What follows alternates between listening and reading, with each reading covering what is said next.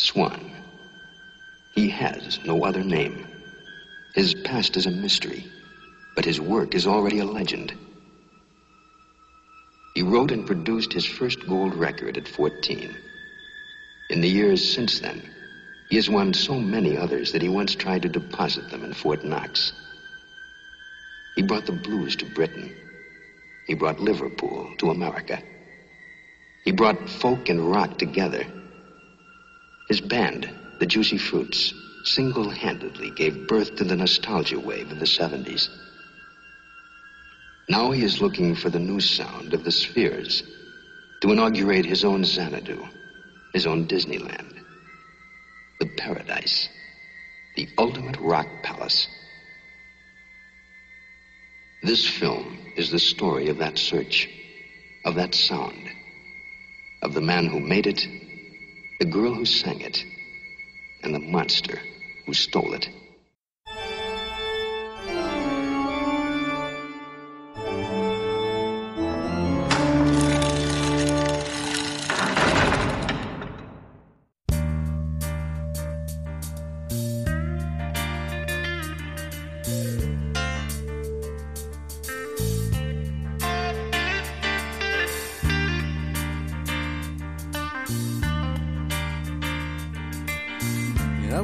Myself last night, couldn't set things right with apologies or flowers.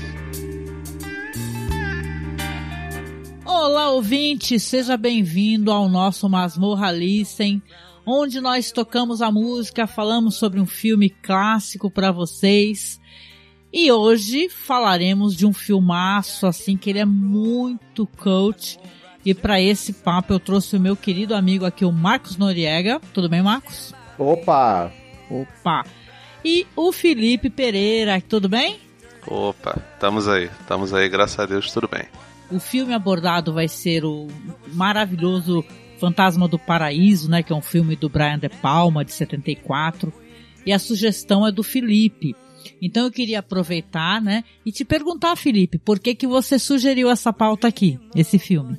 Bom, acho que o primeiro de tudo é por conta de ser um filme do, do Brian De Palma, é, que é um diretor que, pelo menos ao meu ver, é extremamente subestimado, Uhum. né?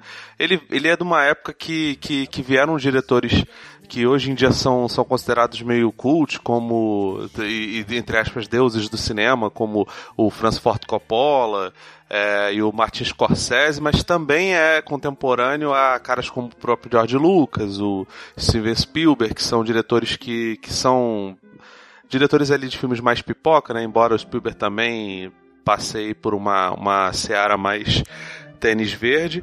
E é um filme que bizarramente foi muito mal de bilheteria na época. Uhum. Foi extremamente criticado. A crítica não gostou do, do, do filme. Acho que não, não captaram bem qual é do, do, do, do filme, qual é a ideia do filme. E ele mistura uma porção de, de histórias clássicas que tem a ver com, com terror, como o retrato, retrato de Dorian Gray, o óbvio, né, o Fantasma da Ópera e a história do Fausto, né, o conto do, não sei se é bem um conto uma novela do, do, do Goethe, né. Uhum. E faz isso de uma maneira mais psicodélica, louca possível, cara. Que ainda tem elementos de, de Frankenstein, da, da, da nossa querida Mary Shelley, tem, tem é, elementos de, de, de vampiro também, pacto com o diabo, né? No caso, igual do, do, do, do Fausto. E, cara, é um, é um musical extremamente queer, anterior até o Rock Horror Picture Show, que pra mim é uma, uma obra-prima. Não é tão, tão bom quanto o Rock Horror Picture Show, mas é igualmente inventivo e igualmente louco. Uhum. Nessa época aí o Rock Horror Picture Show tava off-Broadway ainda, ainda tava no, no teatro, né? Uhum. Não tinha ido pro cinema, né? Não, mas Felipe, maravilhoso, adorei o tema. Eu quero falar aqui pro ouvinte que a gente assistiu muita coisa. E, cara, a gente está explorando às vezes o mundo, mas essa pérola maravilhosa eu venho a conhecer devido aqui à sugestão do Felipe. E, cara, eu tenho que ser muito grata. Porque agora eu virei fã do negócio.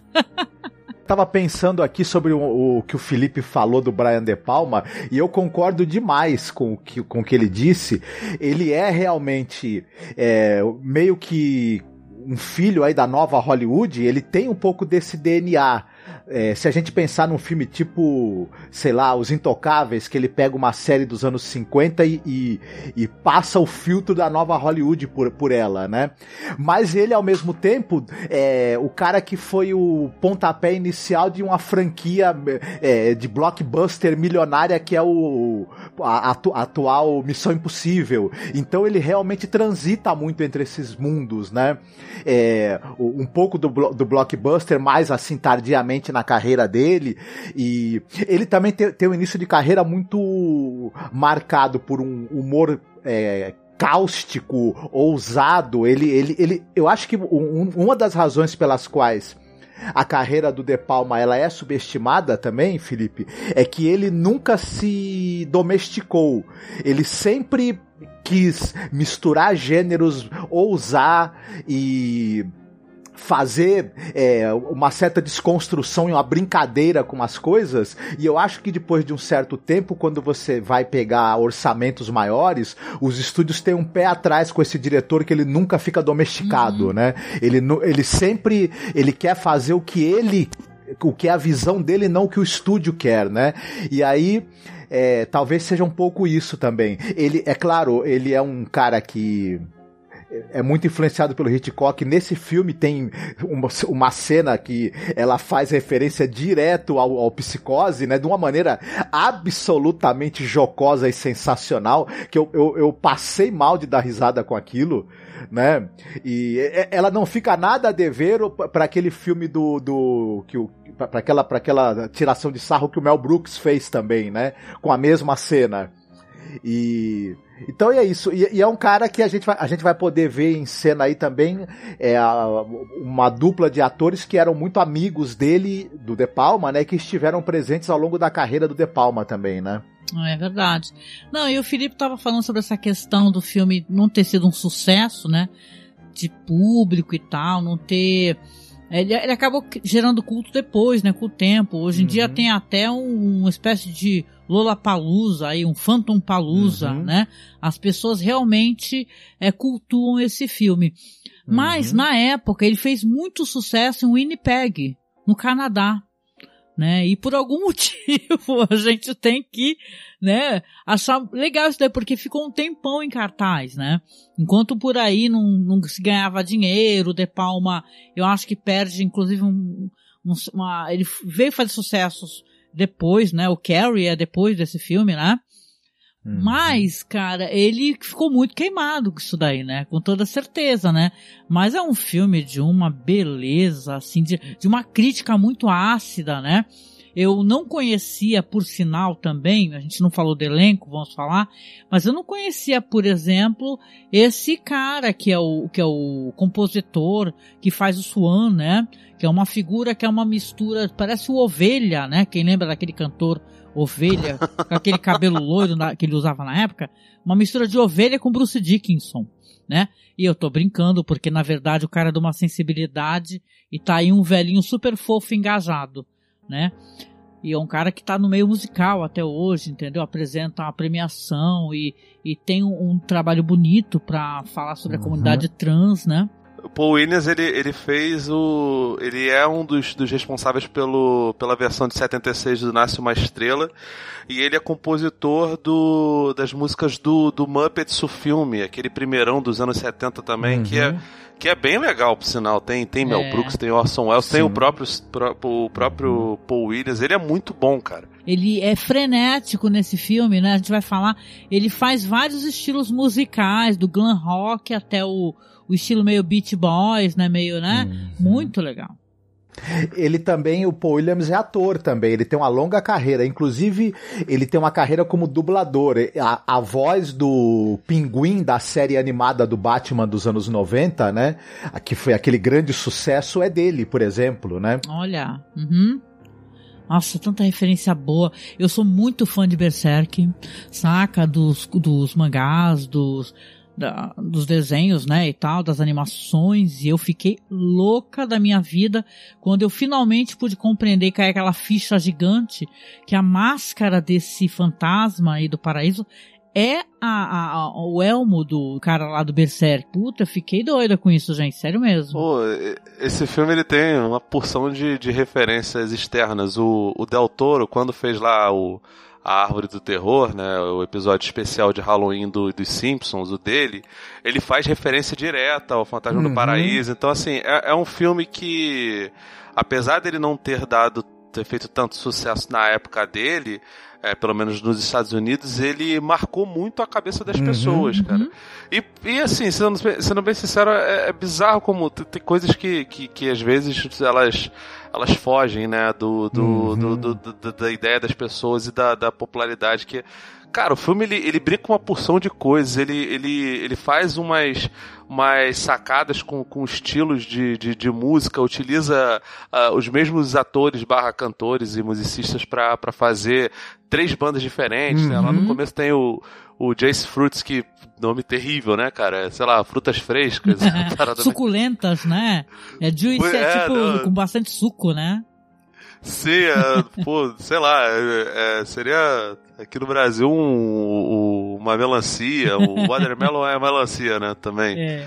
É, sei lá, um melãozinho, alguma coisa assim. Não, pior, porra, pior é a outra, que é o. que é Beach Buns. é Beach Buns. Sim, Uhum. Pô, não, e, e, depois eles ainda. supostamente o Just Fruits morre e vira um Undead, que, pô, é uma parada meio. meio. Frankenstein. Meio pós, uhum. Pô, cara, mas é sensacional, porque, tipo, é meio. Uhum. É, muita gente fala que é. Ah, é Secos e Molhados e Kiss. Eu acho até que é Misfits, cara. É outra, é. outra coisa, cara. Uhum. É o Cesare do Dr. Caligari, aquela, aquela, né, fant... aquela maquiagem. Mas se a gente pensar, ô Felipe, ele, ele tira sarro dessa coisa é, das bandas que mudam o próprio estilo musical, é, influenciadas pela vontade da gravadora e do produtor para se adaptar à moda da época, o que vai vender na época. E um monte de banda fez isso na vida real, né? Inclusive, né?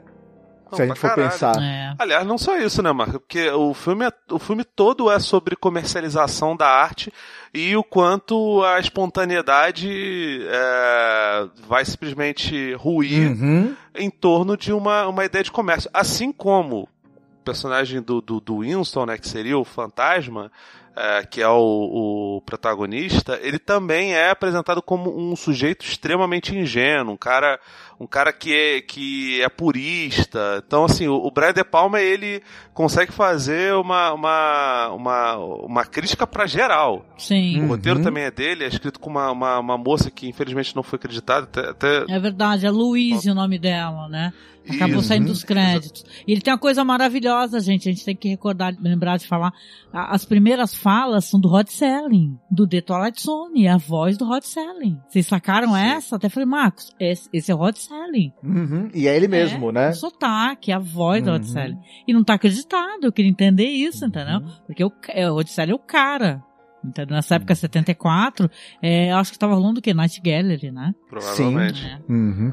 A Luísa Rose, que é, seria co-roteirista, ela, ela co-escreveu mais de um filme com o Brian De Palma. Ela participou do, do roteiro de outros filmes dele, mais do início de carreira. Mas ela nunca recebeu créditos, né?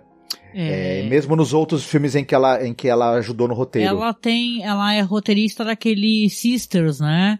Que é um filme assim, um coach também, um filme de suspense, hum. tá? É, é o prim... esse, esse Irmãs Diabólicas é o primeiro grande assim, é o filme que ele começou a chamar atenção, né? Uhum. O, o Brian De Palma com esse filme. Só pra pegar carona na, no, no Rod Serling que você falou, esse filme ele tem a maquiagem de um sujeito que é bom pra cacete, que é o John Chambers. É, uhum. A coisa mais famosa dele é a série, a cine, tanto a cine-série quanto a, o seriado de televisão do Planeta uhum. dos Macacos. Mas ele também fez Star Trek, é, a geração clássica, né? Perdidos no Espaço, a série do Missão Impossível, então é bizarro como o De Palma acabou depois fazendo o, o remake do, do, do, filme lá nos anos 90 e também trabalhou em Night Gallery, além daquele uhum. A Ilha do Dr. Morro, se não me engano, eu não lembro se era o filme de 70 uhum. ou dos anos 80, porque também uhum. tem 200 versões da Ilha do Dr. Morro. Uhum. É, mas a, a maquiagem que porra, é sensacional, tanto do, do, do uhum. Winslow totalmente queimado quanto todas as Sim. outras, A The Undead Sim. é dele. Uhum. O Chambers é muito bom, bom profissional. Figurino é muito legal no filme também, gente. É de chamar atenção, que faz parte, né, de, de toda essa essa temática, né, esse exagero, essa, esse tanto de cor, Uhum. né, o figurino do próprio fantasma é muito legal, uma mistura meio de Eduardo Mão de Tesoura, né, sei lá, algo do gênero, né, vai que tem Uhum. até alguma inspiração com aqueles fechos todos, e aquela máscara sensacional, gente, nossa. Uhum. É impressionante como as roupas aí elas definem os personagens, né? Você tem o, o Winslow no, no, no começo do filme, ele usa aquela roupa extremamente sóbria, com aquele corte extremamente careta. Aí quando ele, ele vira esse, esse, depois esse monstro meio, meio é, ficção científica, meio. É uma coisa muito interessante. E as roupas do Swan, então, elas têm uma evocação demoníaca o tempo todo, né? Tem muito vermelho, né? E elas, e elas, ao mesmo tempo que elas evocam aquela coisa da riqueza e do luxo afetado, e também elas têm uma, uma, uma forte carga demoníaca, assim. E enquanto que as, que as roupas também da, da, da protagonista, da Phoenix. da Phoenix, elas vão de, uma, de, uma- de, de roupas assim que evocam uma certa inocência para depois, mais pra frente, é, é, chamarem pra algo ma- ma- ma- mais, mais glamuroso e sensual também. O- os personagens, o arco deles é mostrado pelas roupas que eles vão usando ao longo do filme. É do caramba isso daí, é muito bacana. A figurinista é a Rosana Norton, né? Ela é boa pra cacete. Ela, ela trabalhou no, no Carrie, depois com, com o próprio De Palma. Fez Aperta o Cinto, o Piloto Subiu, o 1 um e o 2. Uhum. E fez o Tron, o modo Olha. eletrônica, que também é, é, é bem doido, cara. Nossa, Uhum. nossa, já gostei pra caramba. Eu, o visual dele, ó, e agora que tem Blu-ray, né? Porque foi remasterizado, vale muito a pena pra quem não conhece, tá que nem a gente, né? Caiu de paraquedas, foi muito legal. E eu tô aqui prestando atenção no que vocês estão falando, né? E é, é legal tentar entender essas referências e colocar o filme dentro da época dele, que ele tem um olhar cansado pra essa questão da juventude, né? E tal, dessa, dessa, desse otimismo, né? Porque se você tem, se o Felipe comentou aí por sinal esse negócio dos artistas é, que, que são roubados, né? Porque é isso que acontece com ele, né? Ele tem a sua obra roubada, né? O Winston, né? É, pelo Swan. E hoje em dia também isso é um debate, porque você fala, se você for pesquisar, você vê que essas plataformas de, de streaming, de música, pagam muito pouco para os artistas, né? Então tem uma discussão sim referente a isso, né? Aqui no Brasil a gente tem um superfaturamento, né, dos shows, né? Então é, é tão interessante essa questão do meio musical aí, essa discussão do meio musical que o filme coloca, que ele propõe, de uma maneira muito bem humorada, gente. Eu tava aqui gargalhando vendo o filme, entendeu? Porque ele é, ele é muito divertido. E tem gente que odeia do fundo do coração, né, Felipe, também, né? Vamos combinar que... Uhum. É, Pois eu acho é. que. Eu não sei se as pessoas odeiam por conta dele, dele ter um, um, um subtexto que acho que é bem mais, mais é, leve em relação assim à, à temática queer, em comparação, por exemplo, com o Rock Horror Picture Show, ou Hair, ou outras, outros filmes da, posteriores, sabe? Mas eu sinceramente não, não, não sei. Eu acho que as pessoas ficam, ficam boladas porque, sei lá, o protagonista não é um sujeito bonito. é, ou, ou não consegue entender do- a, a, a genialidade, a, a coisa que o, que o, que o, Uhum. que o compositor é, faz. Sinceramente, eu não consigo entender, porque, pô, ele é todo muito bom, muito bonito, bem atuado, tem umas edições que são, são muito As doidas. músicas são legais, né? As músicas são, são Uhum. ótimas, as, referen as 200 referências a pássaros, outra coisa que o. Que o o Brian De Palma realmente ele era extremamente apaixonado pelo, pelo Hitchcock, né, cara? É, ele, coloca pássaros o tempo todo ali. Tem plumas, Enfim, roupas feitas de quando você- plumas, né? Ah, a própria Uhum. a Death Records é. a- o um símbolo dela é morto, um, sim. um pássaro morto. Sim. Uhum. E não, e você tem, você tem, a gente tinha falado da, da, da cena que faz referência ao psicose, e você tem também um determinado momento, é, a, a famosa cena do, do, da tentativa de assassinato no, no teatro, em que também já, já faz referência a outro filme do Hitchcock, né? E, enfim, mas é, mas é engraçado que ele, ele, ele, refer, ele, ele, tinha um, ele foi aluno do Hitchcock na, na, na, na faculdade, inclusive, né? O Brian De Palma. Mas eu acho gostoso como ele faz uma referência sem ser algo assim é, que ele tá. É, ele, ele não deixa de brincar, de tirar sarro, inclusive, né, do, dos maneirismos ali do que, o Hitchcock, que ele aprendeu com o Hitchcock. Ele usa de maneira talvez mais séria quando ele tá fazendo suspense, mas nesse filme ele faz uma brincadeira muito boa e muito engraçada. Tem uma né? referência boa também ao barril de amontilado, né, do, aquele conto famoso lá, porque ele vai, o personagem vai ser emparedado, né? Mas é, é poxa, uhum. não dá pra gente não comentar, né? Eu sei que o Marcos quer falar um pouquinho do elenco, o Felipe também, sobre a Jessica Harper, né? Cantando que eu não tinha a mínima noção de quanto a voz dessa mulher é linda, linda.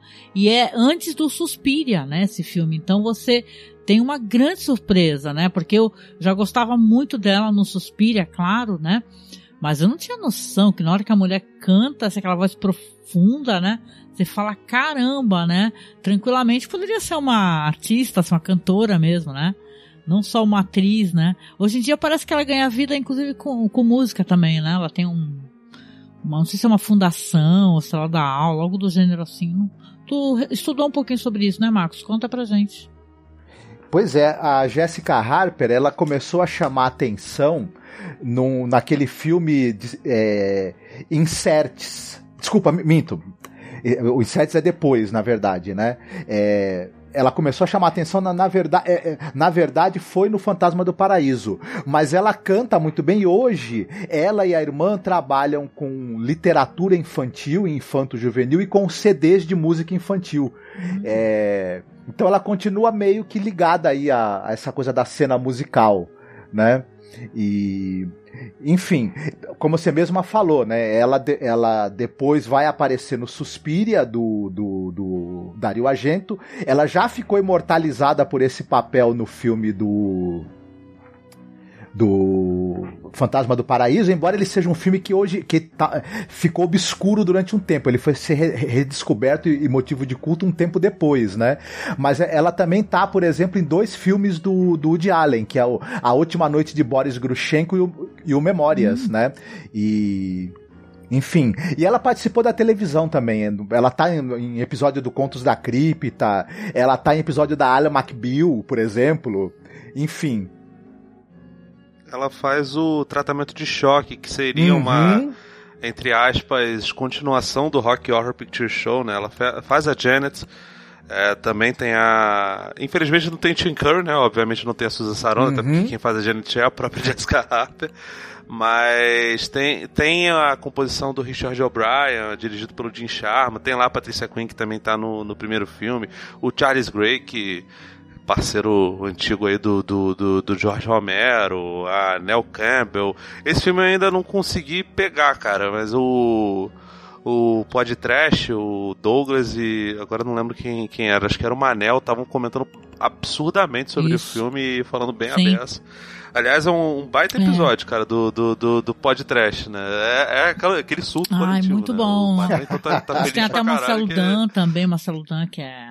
Cara, é Sim, é, a, inclusive a sugestão é dele, do, do, do, do filme. E, porra, cara, esse filme é maravilhoso, cara. Tem que ter. O, o Brian De Palma tem um, um, uma ficha corrida de, de, de filmes de. ou de suspense ou de horror que é, que é absurda. Tem um documentário muito legal chamado De Palmas, que é de 2015, ele não é tão, tão, tão antigo assim, é dirigido até pelo pelo, pelo irmão da Gwyneth Paltrow, né, o Jake Paltrow, e o Noah Baumbach. Ele é dirigido pelo irmão da, de uma grande atriz e pelo esposo de uma grande diretora. Não, Noah Baumbach também é um bom diretor, né? Uhum. E o Jake Paltrow também. Mas é menos conhecido do que, do que o Baumbach. Mas, cara, é um filme bem legal, é um filme sobre... que conversa bastante com, com o De Palma. É, tem, tem pouco menos de duas horas é uma conversa bem franca, assim. Apesar de ser meio parado, ele tem aquele formato de, de documentário meio ensaio. de botar trechos do filme para poder ir explicando quais eram as ideias e você ver o De Palma falando sobre, um pouco sobre a carreira dele é bom porque desmistifica muita coisa, porque ele era um sujeito que a, ainda é muito subestimado. É, é, bizarro como as pessoas. Eu lembro que uma vez eu estava conversando com um amigo meu que também é crítico, ele falou assim: Ah, o De Palma é um cara que nunca aconteceu. Eu falei, cara, como é que ele não aconteceu? Pô, os filmes, de, os filmes de gangster deles são absurdos, cara. Eu não tô nem uhum. falando só de Scarface e Intocáveis, não, mas o Carlitos Way, é. Pagamento Final, é, é maravilhoso. É, eu acho uhum. que é, é, o uhum. meu preferido entre os três, o, o Marco. Eu acho ele maravilhoso uhum. mesmo, sim, sabe? O, o óleo sim. de serpente do, do, com, com o uhum. nosso querido Gaiola é bom pra cacete também. Pô, Nossa, vestida vestida para matar, dublê de corpo. São do caramba esses filmes. A própria Carrie, a estranha, é outro uhum. filmaço. Imagina. O cara é bom de demais. É, o Brian De Palma tá, meu Deus, uhum. ele ele tem que ser muito, muito valorizado, cara. O pessoal é muito cruel com ele, né? Eu até recomendo um outro podcast, já que você falou do podcast, que por sinal, é, a gente vai fazer um diferencial aqui. Como a gente ah, vai gravar novamente um tema que eles já gravaram, a gente vai tocar as músicas também, tá? Como eu falei. E eu lembro que aquele podcast do Pablo Vilaça, qual era o nome? Era o Cine, Cinema em Cena. Isso, Cinema em Cena. Você tem lá, eles, com uma mulher incrível, uma professora, ela falando sobre o Brian De Palma. Não sei se os podcasts estão disponíveis, se eles são fáceis de escutar, porque não sei se estão mantendo, né, se esse feed está ativo, mas eu lembro que eu fiquei muito impressionada com a fala dela e com um amor, assim, um afeto, assim, dela falando a importância, né? Porque o pessoal julga o Brian De Palma desimportante porque ele faz referência a gente. E isso é muito ridículo, né? Porque você fazer referências e você ser interessante, primeiro que cinema é referência, né? Tem essa antropofagia, né? Esse negócio do, do cinema devora o próprio cinema. Então você, né? É uma ignorância, uhum. assim. Aliás, eu tava vendo, eu vou ter que falar tem um cara, não sei se é Cineplayers, a crítica dele é muito cruel sobre o filme, assim, falando que só os fanáticos malucos gostam do filme. É um tal de Demetrius, mas não é do podcast. Uhum. é um crítico chamado Demetrius. O que, que é isso? Se você estiver ouvindo, mais amor. É muito bom, gente. Não, tá doido. Ele tem, pô, ele então. tem um então. filme muito bom com, com o Michael J. Fox com Champagne, o Pecados de Guerra, uhum. que é, é, é, um bom um bom retrato do que era o Vietnã. Eu acho que assim não, não deve muito pro, pros é porque tem outro, outros filmes que são muito clássicos, como Platão, Apocalipse Now, que, que lidam com a guerra, cada um à sua forma, é, a guerra do Vietnã, né? Mas, cara, esse daqui, o, uhum. o Pecado de Guerra é absurdo, porque mostra é, questões como, como o peso que era o, os pecados de guerra dos, dos, dos sujeitos. Inclusive uhum. é, ações de estupro, sabe? Ações de, de abuso sexual. Sim. Tem muito tempo que eu, que eu não vejo. Eu não recomendo para as pessoas verem esse, esse tipo de filme porque é foda, né? Que uhum. É, pesado, é mega gatilho, se né? tiver Sim. algum nível de sensibilidade ali, tiver passado por um negócio é, que, que, meramente se aproxime, é complicado uhum. pra caramba. Então. Mas ele usa o, essa, essa questão da, da, da tentativa ali do, do, do, do, dos soldados, né, de manterem aquela, aquela moça cativa para ser estuprada como uma, uma grande metáfora para o que foi a invasão do Vietnã, né, pelas tropas Sim. americanas e tudo mais. Então, isso é muito. É um filme muito bacana mesmo e, e muito interessante. E as pessoas falam, né? Claro, se comenta muito que o filme não foi sucesso, né? No mesmo ano passou aquele filme Inferno na Torre. Uhum. Quem gosta de cinema catástrofe, né? Deve recordar que é um filme que tem o Paul Newman, Faye Dunaway, Steve McQueen, uhum. Fred Astaire. Mas, cara, é, as pessoas lembram mais do Fantasma do Paraíso do que uhum. desse filme, Inferno na Torre, né? Sejamos uhum. justos, né? É, quantas pessoas lembram desse filme? Não tem o Inferno na Torre Palusa, mas tem Sim. o... Uhum. o... Essa coisa também do, do, do, do, fracasso de bilheteria do filme, ele foi um, é, ela é meio relativa também pelo seguinte, o filme na verdade ele foi feito com recursos independentes, ele não foi feito com dinheiro de um grande estúdio. Depois é, a Fox, se eu não me engano, comprou os direitos de distribuição do filme e aí ela gastou com a distribuição e não teve o retorno. Mas ele, ele também não dá para não dá para compará-lo com, com outros fracassos de bilheteria bilheteria que, que você poderia citar, em que o, o estúdio botou uma grana gigante para produzir o filme, né? Ele é, não, não deu o retorno que eles esperavam, mas enfim. É, e eu acho que agora, depois, com o tempo, né, as, as exibições, o lançamento em DVD, Blu-ray, etc., é, ele não foi um filme tão caro de ser produzido, né? Ele, hoje em dia, ele pode se dizer que ele se pagou com certeza. Gentlemen, I give you the future. Beef. Então é isso, gente. Vamos começar a falar aqui sobre o filme, né? Tocar música para vocês. A gente vai ter ali uma história que ela começa, como eu falei, né? Começa com a voz do Rod Selling falando que o Swan é um compositor maravilhoso, que ele ganhou vários discos de ouro, que precisam inclusive ser guardados no Fort Knox. ele, aos 14 anos de idade, já estava, né, ganhando os discos de ouro. É uma pessoa muito famosa, muito importante. E aí você já vai ter a banda, o The Juicy Fruits, que começa tocando aquele maravilhoso som. Não sei se o estilo é rockabilly, né? Esse estilo aí, é, eu acho que é rockabilly, uhum. não lembro, né? Com aquele visual, onde tem uma história triste, né? De, de um cara, é, do Ed, na verdade, é, como é que é? É Goodbye Ed, Goodbye, o nome da música, aonde você tem ali uma história triste do cara que ele precisa ajudar a irmã a, a, fazer uma cirurgia, né, e tal, né? Que é uma coisa à parte, né, gente? Vamos combinar que esse, esse, logo no começo já te mostra aqui, aqui veio o filme, nas primeiras uhum. falas, na verdade. Mas os caras ali ao fundo fazendo backing vocals e acendendo uns baseados gigantes, aí pula no palco em cima das minas. Gente, eu tava rindo alto uhum. aqui em casa. Sim. Não, e, e, olha, eu, é, é, divertido, mas se a gente pensar, o rockabilly era a música da garotada dos bairros Sim. operários. Então essas histórias tristes ali é, faziam muito parte, né, do, do, do universo do, do, das letras, né, das bandas de rockabilly. E aí, só que isso daí é, é Nesse caso, é, o número musical também é imbuído de um humor assim maravilhoso também. Cara, né? eu, tenho, eu tenho a impressão que o John Waters ele bebeu muito dessa, dessa fonte do começo do filme pra, pra montar todo o Cry Baby, cara, o filme dele do, dos anos 90. Acho que ele, acho que ele é exatamente de 1990, né? Deve ter sido é, evidentemente gravado nos anos 80, mas, cara, tem muito daquilo dali, né? E, e olha que Cry Baby é um dos filmes menos é um dos filmes mais normativos do, do, do, do, do John uhum. Waters, cara, mas é, é muito esse humor do comecinho do, do, do filme do De Palma. Nossa, é muito divertido, gente. Vamos deixar para vocês então, começando aqui o nosso podcast. Vamos tocar Goodbye Ed Goodbye, do The Juicy Fruits. We'll remember you forever. Through the sacrifice you made, we can't believe the price you paid for love.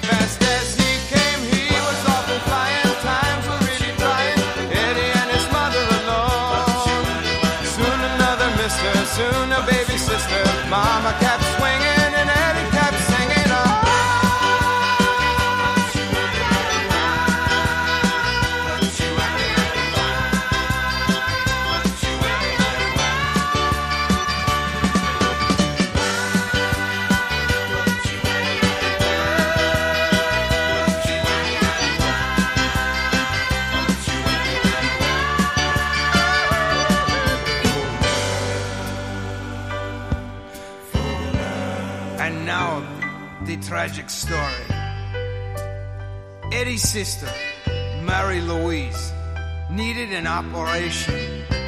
To get the money, he would have to become an overnight sensation. Eddie believed the American people had wonderful, love giving hearts. His well publicized end, he considered would send his memorial album to the top of the charts, and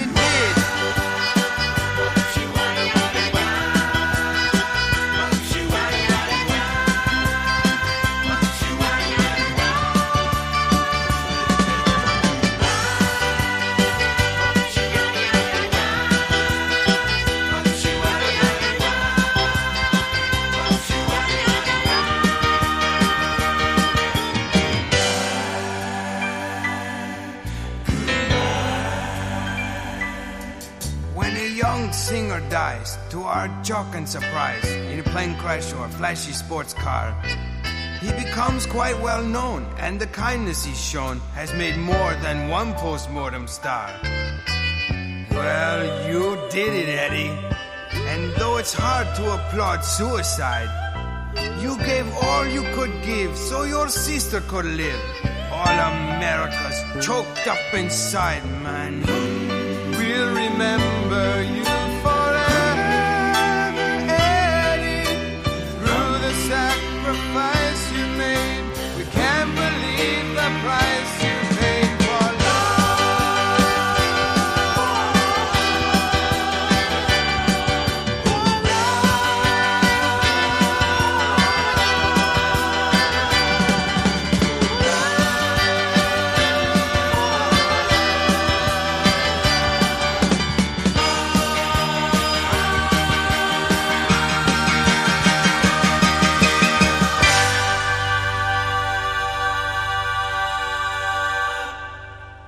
logo em seguida a gente vai ter mais um diálogo ali entre o Capanga, né, que é o grande Capanga do Swan.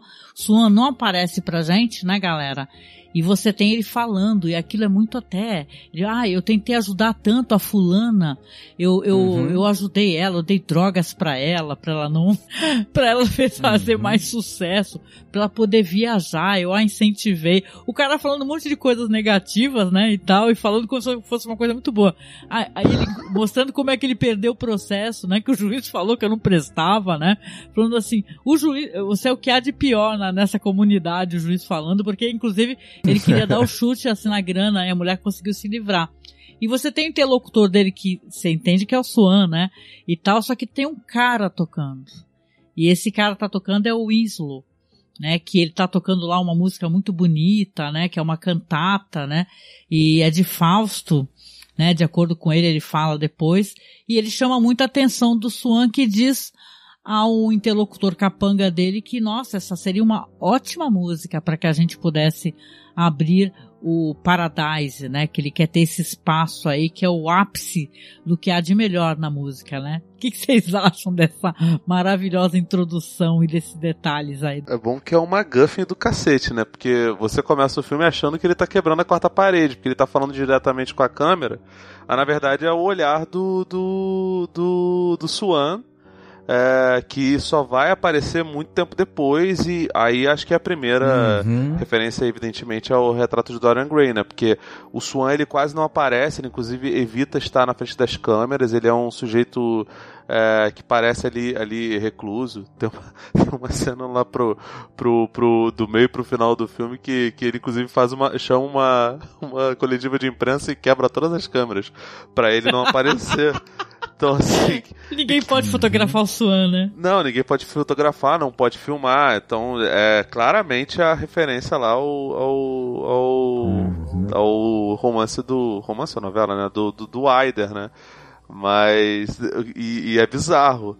Eu não lembro exatamente. A primeira cena que o, que o Swan aparece, ele aparece meio. Muito rapidamente, tem, sei lá, 28 minutos, tem quase um terço de, de, de filme, e ele não aparece diretamente, é a câmera é, fazendo um tour pelo, pelo cenário. E ainda aparece aquelas mãos com luvas que é, são, são meio bizarros, né? Tipo, a perversão do diálogo. O diálogo É verdade, né? A luva são- amarela, né? são, Sim. são Uhum. luvas pretas, aqui é uma luva mais, Uhum. mais clara, é quase branca. É, é quase... Não, e ele bate palma assim, o momento que ele bate palma, é, até depois da banda, né, o, o The Juicy Fruits lá, é, é só depois que ele bate palma que todo mundo celebra, né? Porque a, a- o, o ato dele bater palma significa que ele aprovou, né, a música, Uhum. né?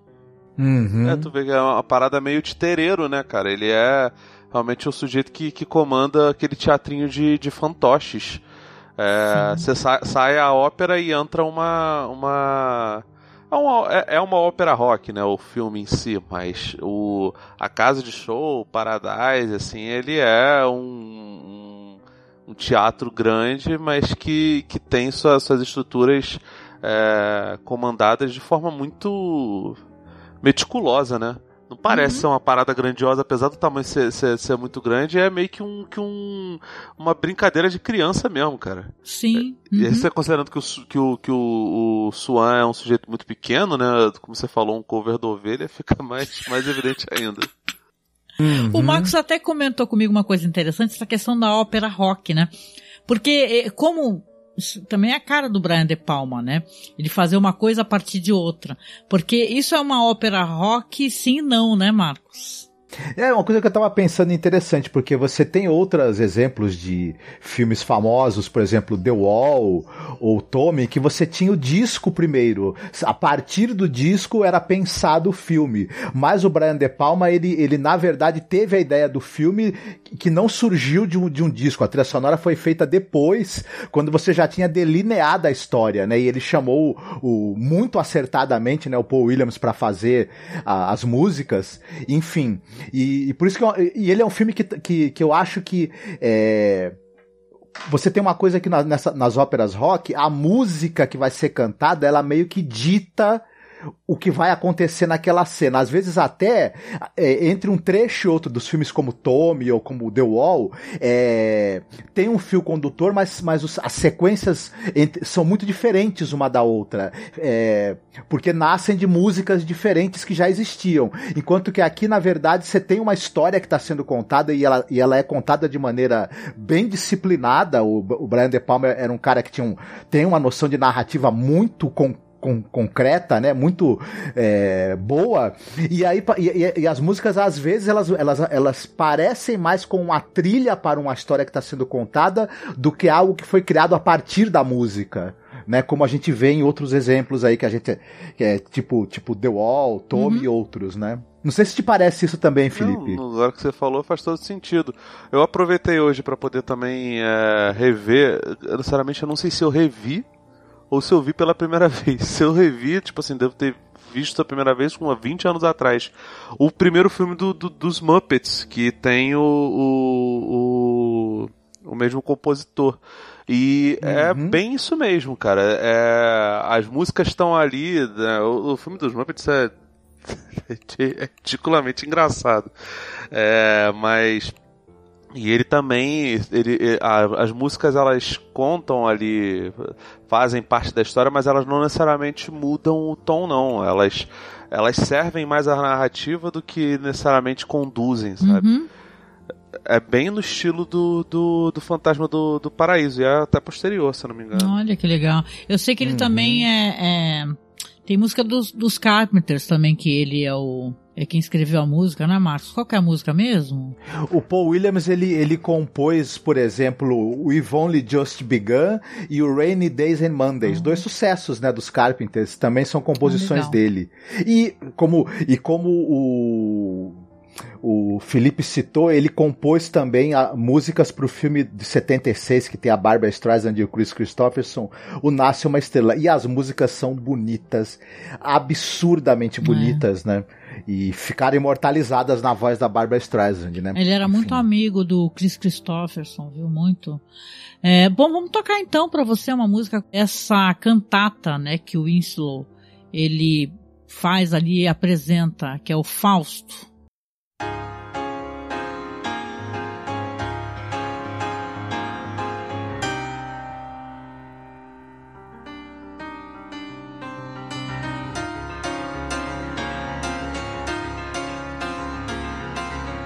I was not myself last night, couldn't set things right with apologies or flowers.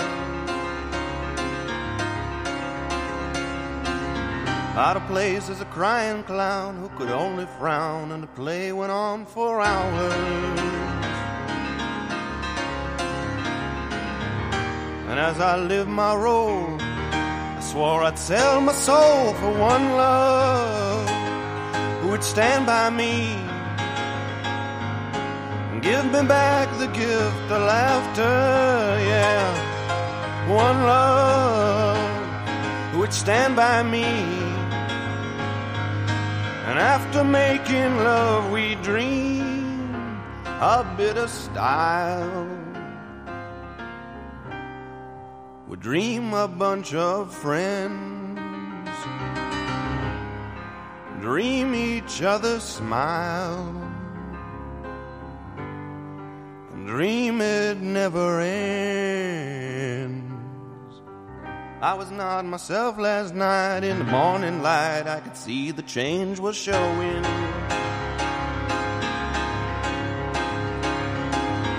Like a child who was always poor, reaching out for more, I could feel the hunger growing. And as I lost control, swore I'd sell my soul for one love who would sing my song, fill this emptiness inside me. One love who would sing my song lay beside me while we dream a bitter style. Dream a bunch of friends. Dream each other's smile. And dream it never ends. All my dreams are lost, and I can't sleep. And sleep alone could ease my mind. All my tears have dried, and I can't weep. Old emotions may they rest in peace and dream, dream a bunch of friends. Rest and dream, dream it never ends. A gente vai ter aqui, claro, então, uma história de destruição, né? Da inocência. Porque o Swan vai mandar o capanga dele, que é o Philbin, ir atrás do Winslow para falar, olha, eu gostei da música dele, só que eu não gostei dele. Gostei da música dele, entendeu? Faça qualquer coisa, mas pegue a música dele. Aí já, a gente já vai ter, então, o, o Philbin indo na casa do Winslow falando para ele, ó, o, o som adorou sua música, vai produzir aí o álbum e tal, e ele, ele solta sem querer. Inclusive, Juice Fruits vai interpretar, aí na hora o, o Winslow pega ele, o cara é gordo, em alto, hein? Segura, não, eles não vão tocar na minha música. Aí o cara fica, nossa, você é nervoso, hein? E tal, não, não, a gente pode deixar que ele vai produzir, vai tratar com carinho e tudo, me dá aí todas as suas partituras aí que eu vou levar para ele.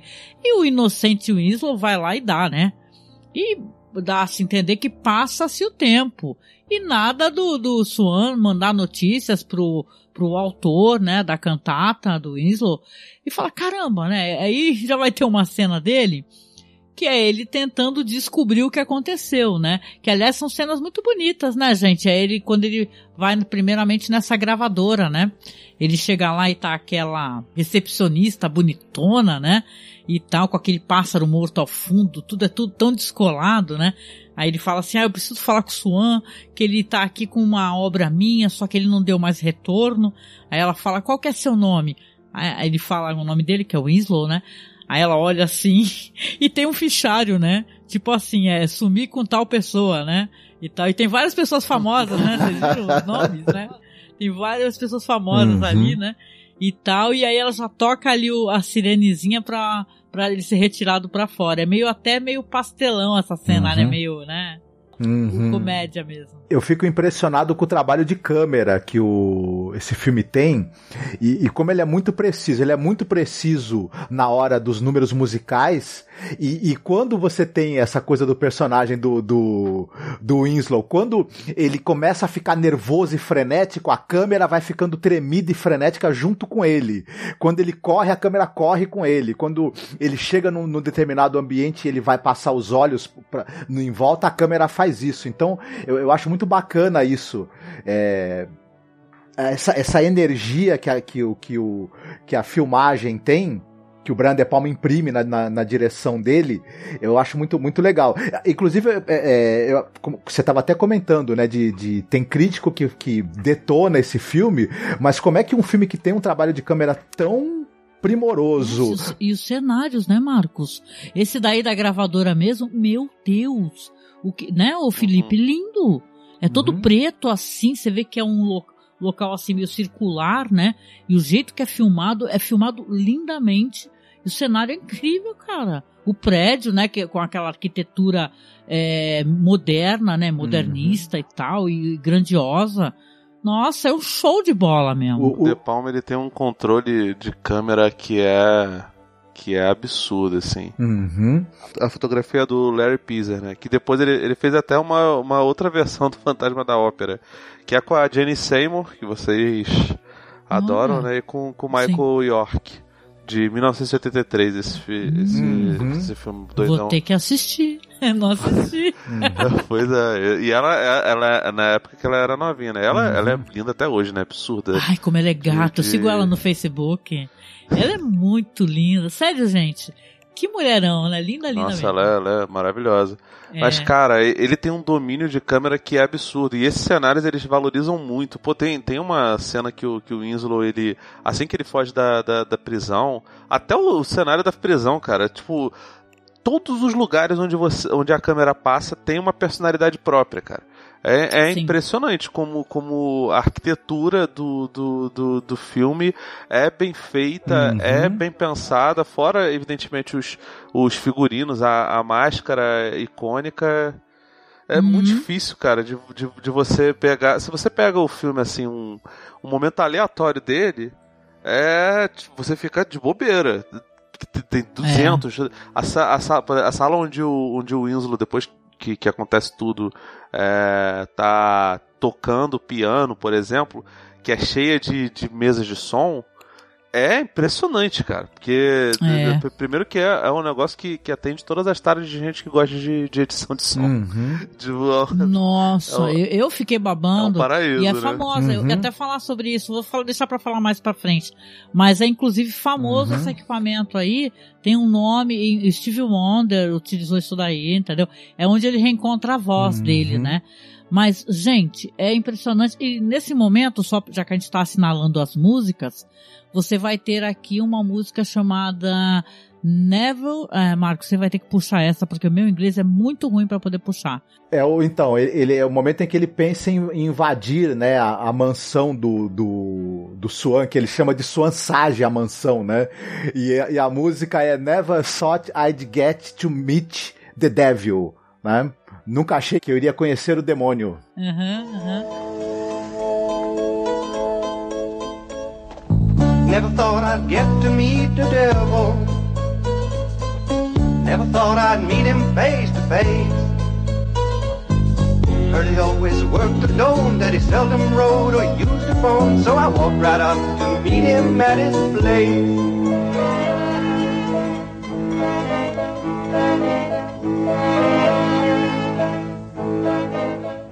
Que é o momento que ele começa, ele vai invadir a casa, né? Porque ele pega um táxi, ele é expulso, só que ele fala, ó, beleza, vou seguir, segue de táxi.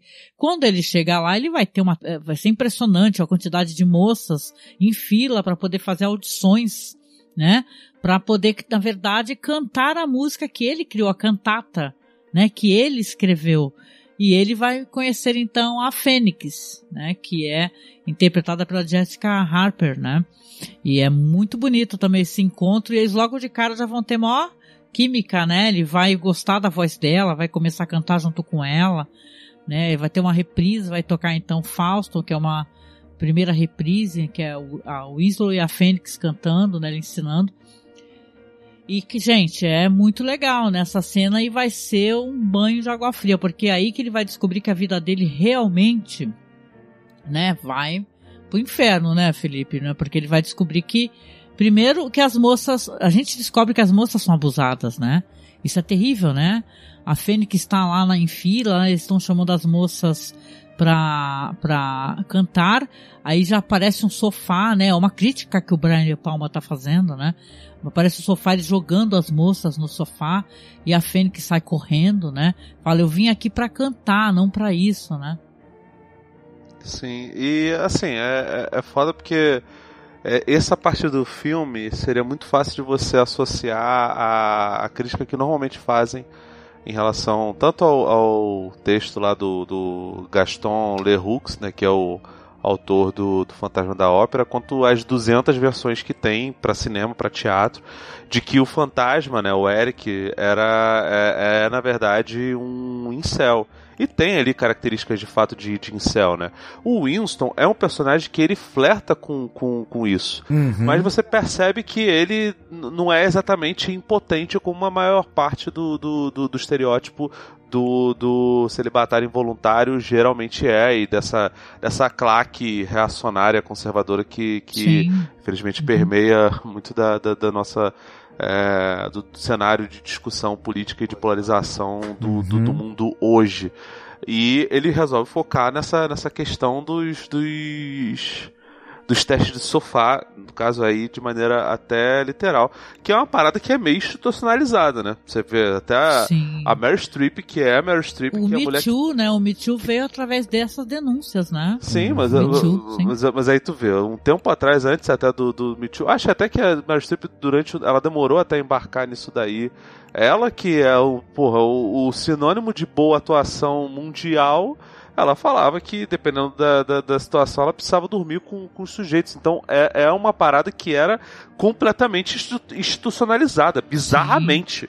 Sim. A violência, e, e, e, até ela tinha que, que, que, que se adequar a isso daí. Então, a personagem a Jessica Harper chegar e bater de frente com isso no, no, no filme é um negócio que tá longe de ser desprezível. É verdade, concordo demais com você. Corajosa, né?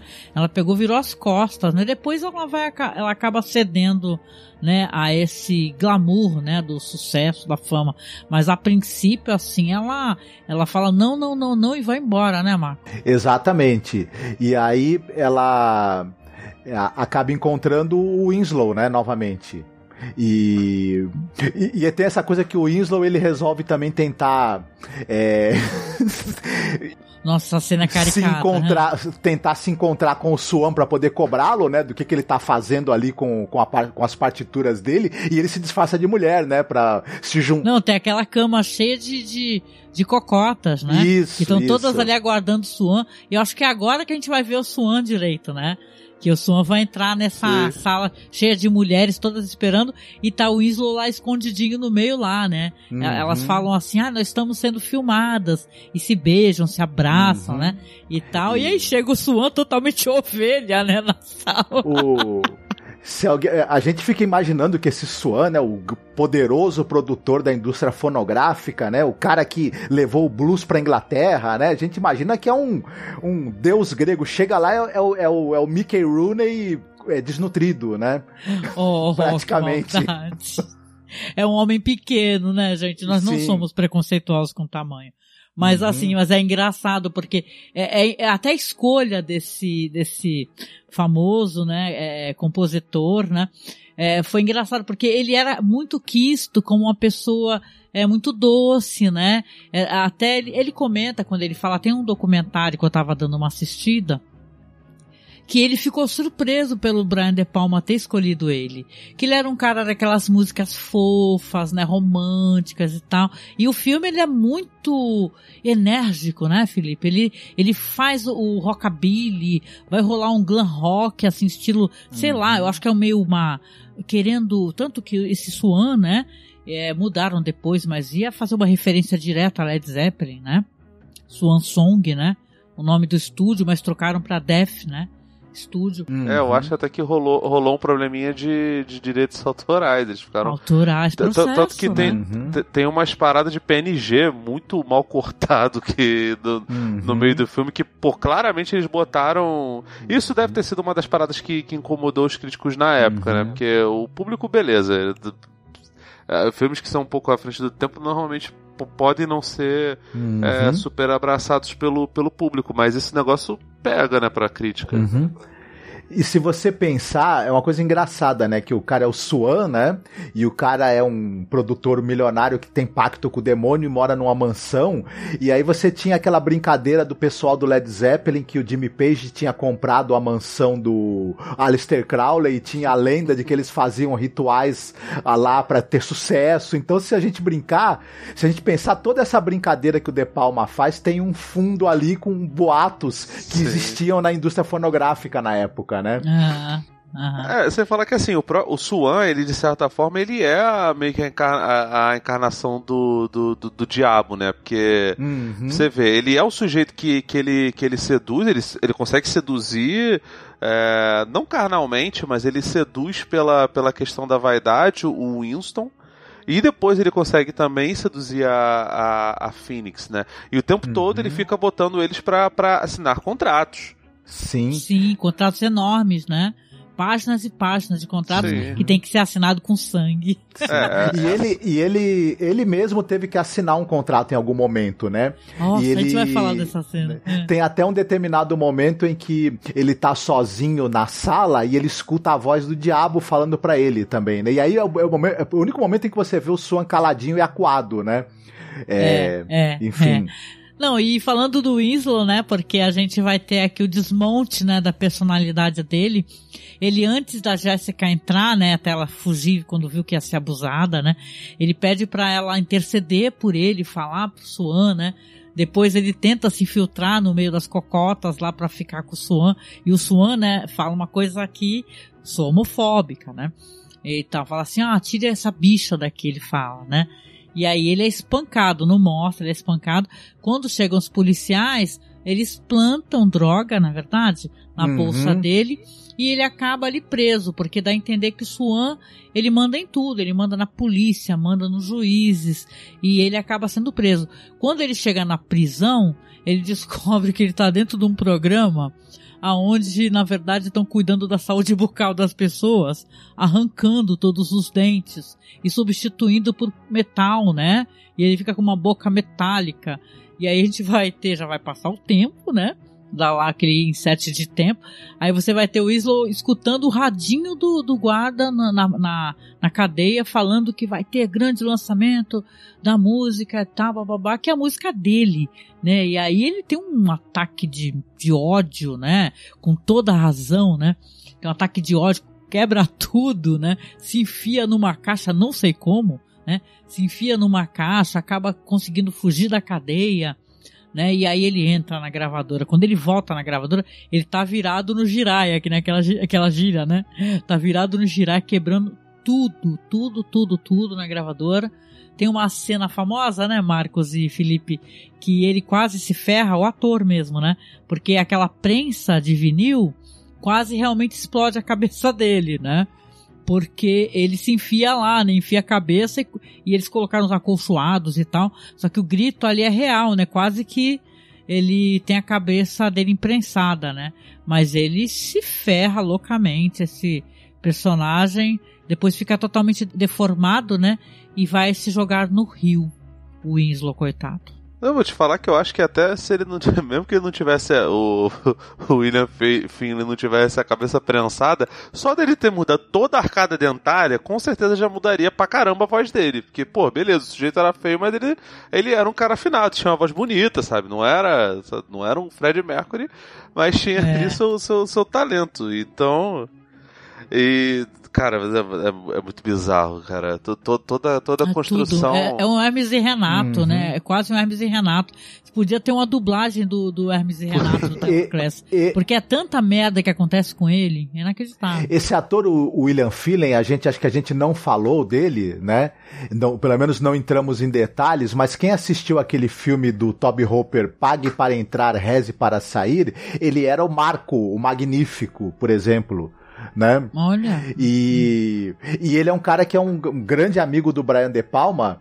E o primeiro filme da carreira desse, de- de- desse ator, do William Phelan, é o filme que é o Despertar de Volto, que é um, um filme, um curta do Brian De Palma, onde, onde ele usava uma máscara e ele perseguia casais com lança-chamas, com maçarico, né? e o último filme da vida dele né, antes dele, que, que ele fez antes dele falecer, é o Dália Negra, em que é outro filme do, do Brian De Palma. Né? Verdade, ele é falecido, né, esse ator, né? Uhum. Verdade, mas você tem a quebra do espírito dele, da inocência, que ele é né, tão confiante, né? Tem o trabalho dele na, nas mãos de uma pessoa que ele não conhecia, acreditando, depois é expulso, depois segue, e né, você vê que ele persevera, ele vai, ele quer, quer, quer, até que ele, Uhum. quando é preso, né, fica, desmonta de vez, né? Uhum. Quando ele vê, né? Até se transformar no que ele vai se transformar mais pra frente, né? Ele, ele volta né, a atacar as instalações lá do, do Swan, ele a- ataca o pessoal ali do. do, do, do- Engraçado que o Swan, ele, a segurança dele é feita por uns caras ali, tipo, tipo Hells Angels, né? Uma referência muito clara ao, por exemplo, o uso. Mick Jagger. O uso, do, uso Ah. dos Hells Angels na segurança de bandas como é, os Rolling Stones e que deu problema pra caramba, né? Por causa da violência que eles praticavam, né? Tô de sacanagem, né, cara? Como é que eles fazem uma merda dessa? Uhum. É. Não, e assim, é, aí que a gente vai ter a montagem dele, né, é, enquanto esse personagem, porque você vai ter nos jornais falando, ah, né, ele é apenas uma menção, uma nota no jornal, é, compositor maluco morre, né, e tal, e depois aparece umas mãos, não aparece, você não, você tem a visão ali, né, pela perspectiva dele, aí ele entra nos figurinos, ou seja, eles têm uma segurança muito falha, não é verdade? Uhum. Ele entra lá, acaba montando o figurino, pega essas roupas, pega essa capa, e você vai ter então depois o visual dele já uma bomba, né? Que é então o The Juicy Fruits vai se tornar o The Beach Buns, né? Só que eles estão com umas perucas loiras ali Hum. cantando musiquinha. Eles estão preparando o, o- o- números pro show da inauguração que vai ter, né? Do, do Paradise, que vai ser a casa de shows do cara. E como o fantasma da ópera, o, o Winslow também, ele passa meio que a ficar ali, escondido, né? No, no- naquele teatro eh, e, e aprontando coisas ali. Como exatamente, né? O, o fantasma da ópera, né? E você, Felipe, tá, o que, que você tem a dizer do, dos Beach Buns? Cara, sensacional. É doideira porque, tipo, tu, tu vê como é que é, é meio que um- uma coisa mambembe, né? Tem várias partes do, do, do cenário que ainda tá escrito Just Fruits, então, tipo, os caras não se dão nem o trabalho de, de, de consertar, cara. É, No Undead fica um pouco mais é, um pouco mais diferenciado, porque a maquiagem, como é muito forte, é, realmente faz uma, uma diferenciação. Mas, pô, cara, essas partes são. São, Uhum. são, são sensacionais. A, a- o retorno do, do Winslow pra gravadora, pô, tem uns planos ali que são absurdos, cara. Tem uns plongés que são. Vai tomar no cu, cara. O De Palma tava Uhum. realmente. Tava, ta- tava realmente num, num- num nível que era absurdo. E não, e tem aquele negócio da tela dividida, né? Isso é tão legal de acompanhar. Tem gente que não gosta, eu gosto que o Brad De Palma faz isso, porque você tem ali eles cantando, eles falando em off, Uhum. o cara reclamando, aí, aí recebendo droga ali do, do capanga Uhum. e tal, as moças que, não querendo subir no carro, e a tela tá dividida, você tem duas, dois ângulos, né? Uhum. Você tem os bastidores e ao mesmo tempo tem o palco, né? Dos The Beat Bands lá, eles cantando e tal.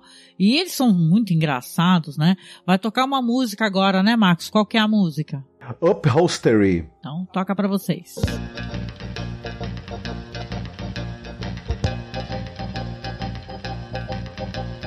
Carburetors, man.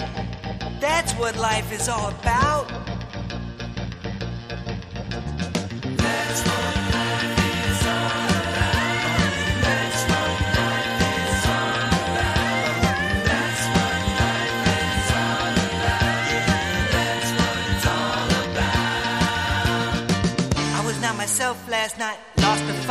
Woody barely running. If I had dude I should have beat, and on the street, a blow like that is stunning.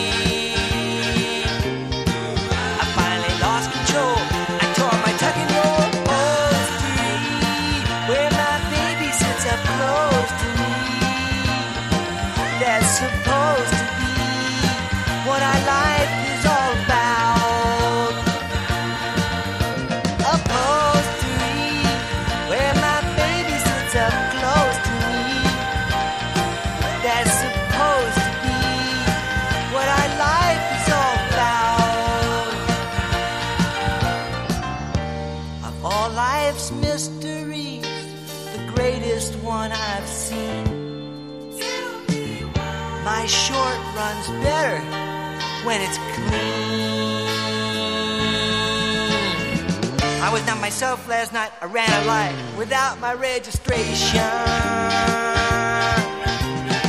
Where the cops were bound to see, and you know me, already on probation.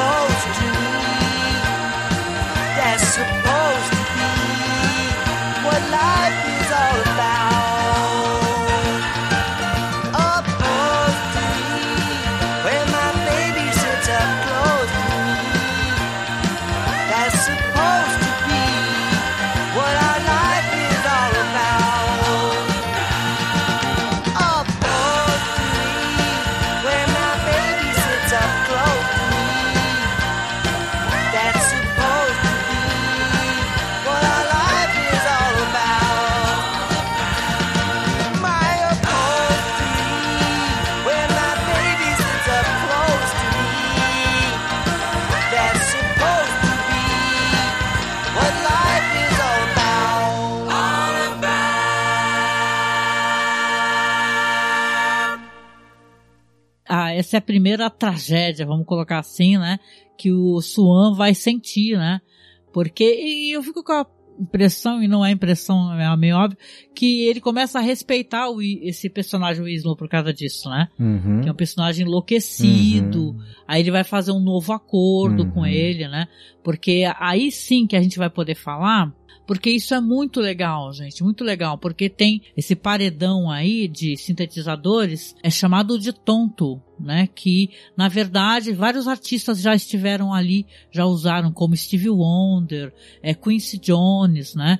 E é uma monstruosidade incrível, e é através desse equipamento que você vai ter ali ele utilizando que é, o, o Swan vai ajudar, né? Vai estar tentando fazer um acordo ali com o Winslow, né? Já então o fantasma do paraíso a encontrar a própria voz dele, né? Tem uma caixinha, ele tá tocando, tá cantando e ele vai ali mexendo, vai equalizando, vai e tal, até que chega um ponto que ele consegue, né? E aí eles fazem um acordo, ele vai passar para a mão dele um contrato enorme, né? Que e ele vai perguntar, né? Eu acho engraçado, né? Que você vê que ele não tá totalmente ainda, ele ainda- ainda é um pouco crédulo, né? Ele pergunta pro Swan, ah, o que que quer dizer isso? Aí tá escrito assim, é, você vai ter que dar tudo, inclusive a sua alma. Eu tô aqui fazendo uma simplificação, né? Mas ele tá, mas poxa, o que que é isso? Ah, não, isso daí é pra te proteger. O, o personagem falando, né, o Swan, né? Uhum. Então, é, chega a ser engraçado, né? Mas claro que você tá Uhum. vendo que ali o De Palma tá criticando como esses produtores aí, eles estão enganam, né? Uhum. Os artistas. Sim, você tem, você tem diversas entrevistas com ah, cantores e, e- e membros de bandas, enfim, contando de como foi a assinatura de, de- de contrato com produtores e gravadoras e como os contratos eram cheios de armadilhas. Então o, o De Palma faz piada com isso, que o cara puxa um, um contrato de 700 páginas, né, pro cara, e o cara começa a ler, começa a ficar até confuso pra ele o que que, o que que tá dizendo ali. Mas isso também é outra piada que ele faz com situações muito reais, né? E, Sim. enfim, o... Mas é muito bacana. É, é- essa coisa do, do, do, do Swan, ele, ele meio que tem um espaço ali, ele tira o, o, o Winslow da, da visão dos outros, porque é claro que um, alguém ali fazendo ataques, né, explodindo bombas e matando pessoas, ia, ia dificultar, né, a, a, a frequência do público ali na casa de espetáculo do Swan, né, e ele, ele resolve, é, dar um local onde o, o Winslow pode ficar é, tranquilo ali, compondo, né? E o Swan pode se aproveitar da música dele, do talento dele e mantê-lo escondido, né? Enfim, e é uma chance dele também, de certa maneira, ver a música dele sendo tocada, nem, nem que não seja por ele, e também, de certa forma, tá próximo, né? Da, Da amada, né? da amada dele, né? Uhum, uhum. É, inclu- inclusive, não, não só dá pra ele ser observado, como dá pra ele ser enclausurado, porque um tempo depois Uhum. ele. Os caras. Os caras metem uma- um cimento, cara. no- Nossa, é, é biz- terrível. é bizarro. Uma referência de Gallan Poe, né? Isso aí com certeza, né? O, ao barril de amontilado. O Swan não tá interessado especificamente no Winslow, ele quer, ele quer que o, que o Winslow é, aperfeiçoe aquela peça musical dele para depois poder descartá-lo também. Ele descarta todo mundo, na verdade, né? O, o, o Swan, ele não quer ter compromisso com ninguém, ele usa você uma ou duas vezes e depois ele já parte para usar outra pessoa de outra maneira, né?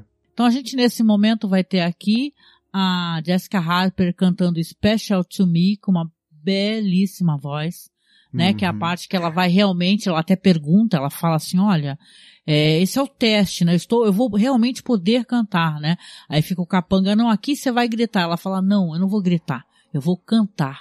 Aí ela vai cantar Uhum. Special to Me. Sim, mas eu tenho que fazer duas. é, antes de, de tocar a música, eu tenho que fazer dois comentários sobre essa cena. Beleza, pode falar. né? Primeiro que música linda, maravilhosa. Eu me surpreendi muito com, com a voz, né, da, da Jessica Harper, fiquei encantado e que dancinha bizonha, absurda também que ela Nossa, faz. adorei a né? dança. é porque é muito anos 70, né, cara? É a vibe anos 70. Ai, eu achei ela toda, toda livre, amei aquilo, cara. Uhum. Sei lá, eu sou velho, eu também gosto das danças loucas, não? Deve ser por isso. Se bem que não chega perto da dança depois que o Biff vai fazer mais pra frente, mas a gente chega lá, né? Sim, sim. Felipe, gostou da Jessica Harper cantando? Sim, cara, ela manda muito bem, né, cara? Ela é, é um negócio que. Ela tem uma presença absurda. E, porra, ela, ela tem um vozeirão. Ela é muito boa. Nossa, arrebentou a boca do balão, cara. Muito bom.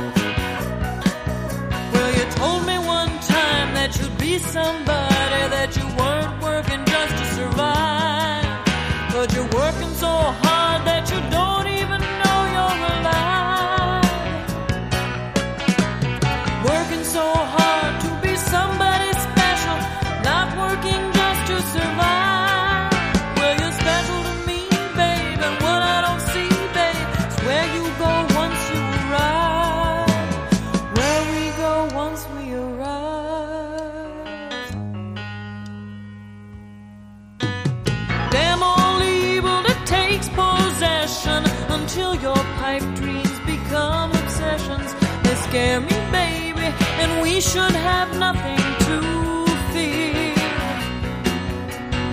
I'm no child, but I can't help wonder. It seems like some kind of spell you're under. You're listening, baby, but somehow you don't really hear. Well, you told me one time that you'd be somebody, that you weren't working just to survive. But you're working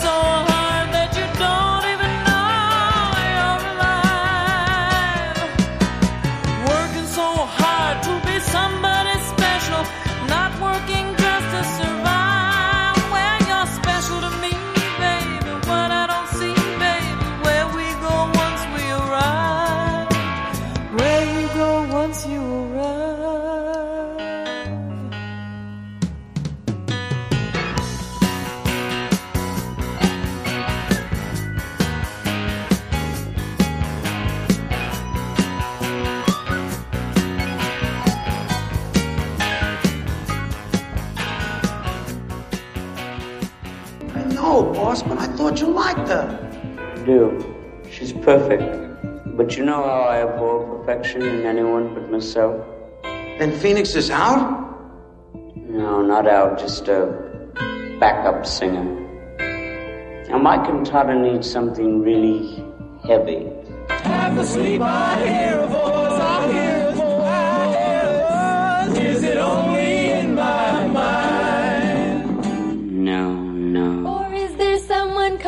me? Someone I failed and left behind. Wrong, wrong again. To work it out, I let them in. All the good guys and the bad guys that I've been. Pretty, but no.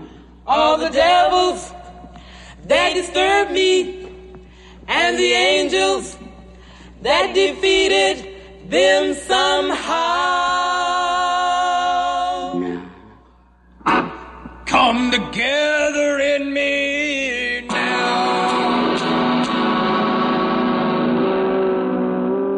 There's something here like. Eu queria dar aqui um foco, uma cena. Esse filme é todo muito lindo, gente. É, de verdade, de todo coração, assim. Quem não assistiu, assiste, baixa um Blu-rayzão, aí compra. Porque a cena, gente, porque ele vai fazer esse acordo, né, com o fantasma lá. Aí ele vai começar, quando ele termina e tal, a obra, ele vai repaginando, pensando, ele exige que seja Fênix, né, que faça a interpretação, né, a cantata que ele criou. Aí ele senta numa mesa que ela parece um vinil gigante. Isso é uma cena tão bonita, né? Porque aí ele começa a, ali a tentar ver outras interpretações de diversas maneiras, né? Você vai ter ali duplas, são variações sobre o mesmo tema de Fausto, né? Mas você vai ter ali, é, sei lá, grupos é, de rock solista, uma dupla de irmãs, né? Parecida ali com, com Osmo, de uma cantora country, um cantor ali que parece o Ed Vedder, até pensei, nossa, olha o Ed Vedder aí, né? E tal, né? Mas em a certo momento ele encontra a figura, que é uma figura maravilhosa, divertidíssima, né? Que é o Biff, né? Que é o cara do glam rock, claramente imitando o, o Robert Plant, né?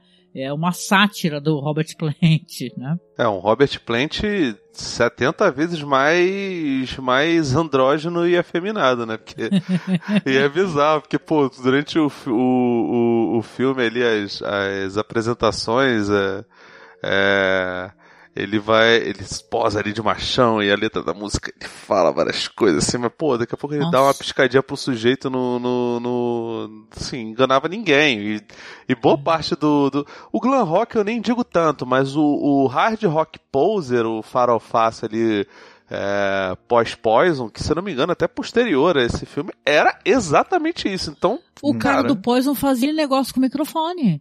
Né? Aque- Aquela Sim. sensualidade com o microfone. Sim. Aí, enquanto ele tá compondo, a gente vai ter então a música que é mais uma reprise de Fausto, né? Que é o momento que ele tá encontrando a voz dele, reencontrando a voz dele com o sintetizador. E eu vou deixar tocando em seguida, então, The Phantom's Theme, que é da Bélia Fera, né? Que é The Uhum. Phantom, né? Que é uma composição que você tem ali ele compondo, é, também que é uma cena bonita de tela dividida. Não, outra belíssima música, né? E, a- e aí a gente tem a música agora na voz dele mesmo também, que é, be- que é belíssima. Eu, eu, eu ia falar uma coisa que não tem nada a ver, mas eu acho interessante a gente citar. O público, talvez, que está escutando a gente, está se perguntando, né? E o musical Fantasma da Ópera?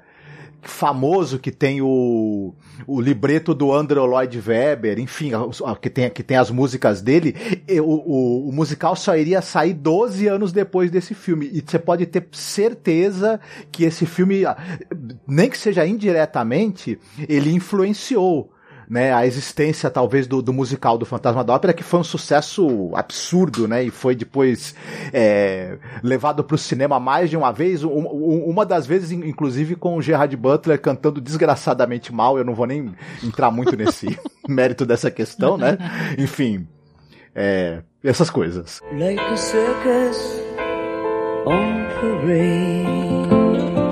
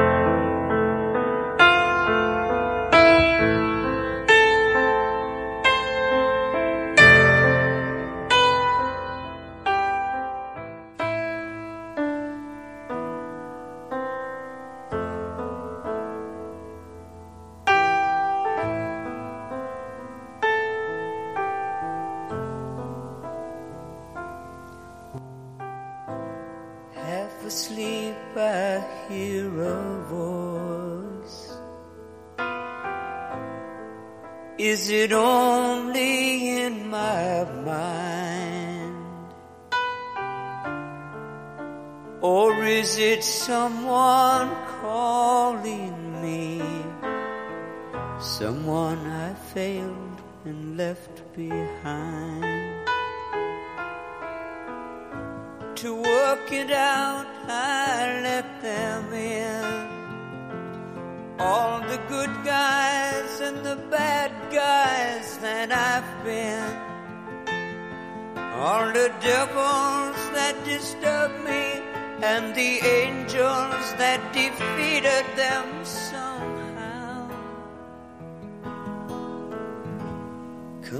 together in me now.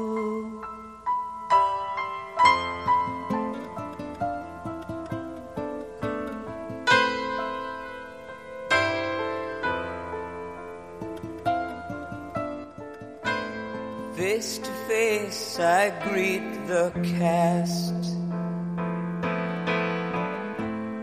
Set in silence, we begin. Companions in an empty room. I taste their victory and sin to work it out, I let them in. All the good guys and the bad guys that I've been. All the devils that disturb me and the angels that defeated them somehow. Come together in me now.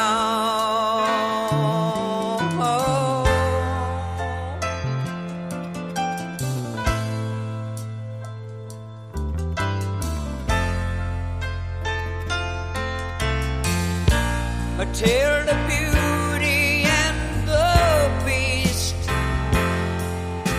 I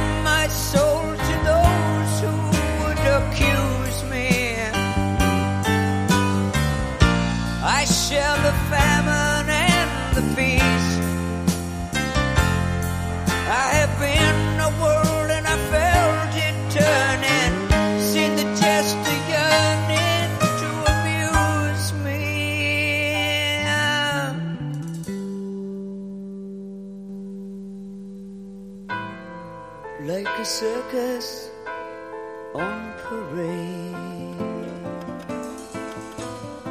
seldom close enough to see.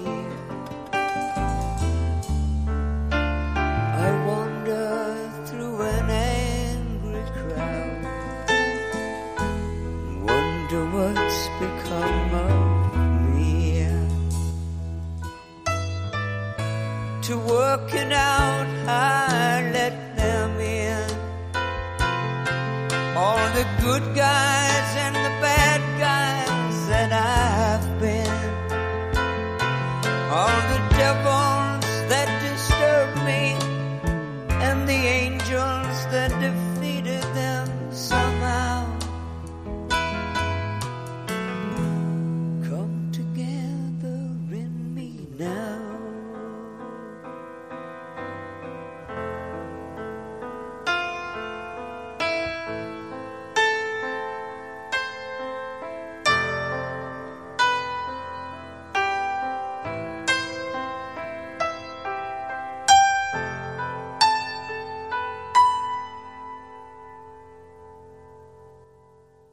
vai ter a apresentação do Biff. Foi a interpretação que ele gostou, é porque ele viu que a Fênix, ela canta tão bem, e o argumento que ele dá é o seguinte, que ela canta tão bem que ela vai ofuscá-lo.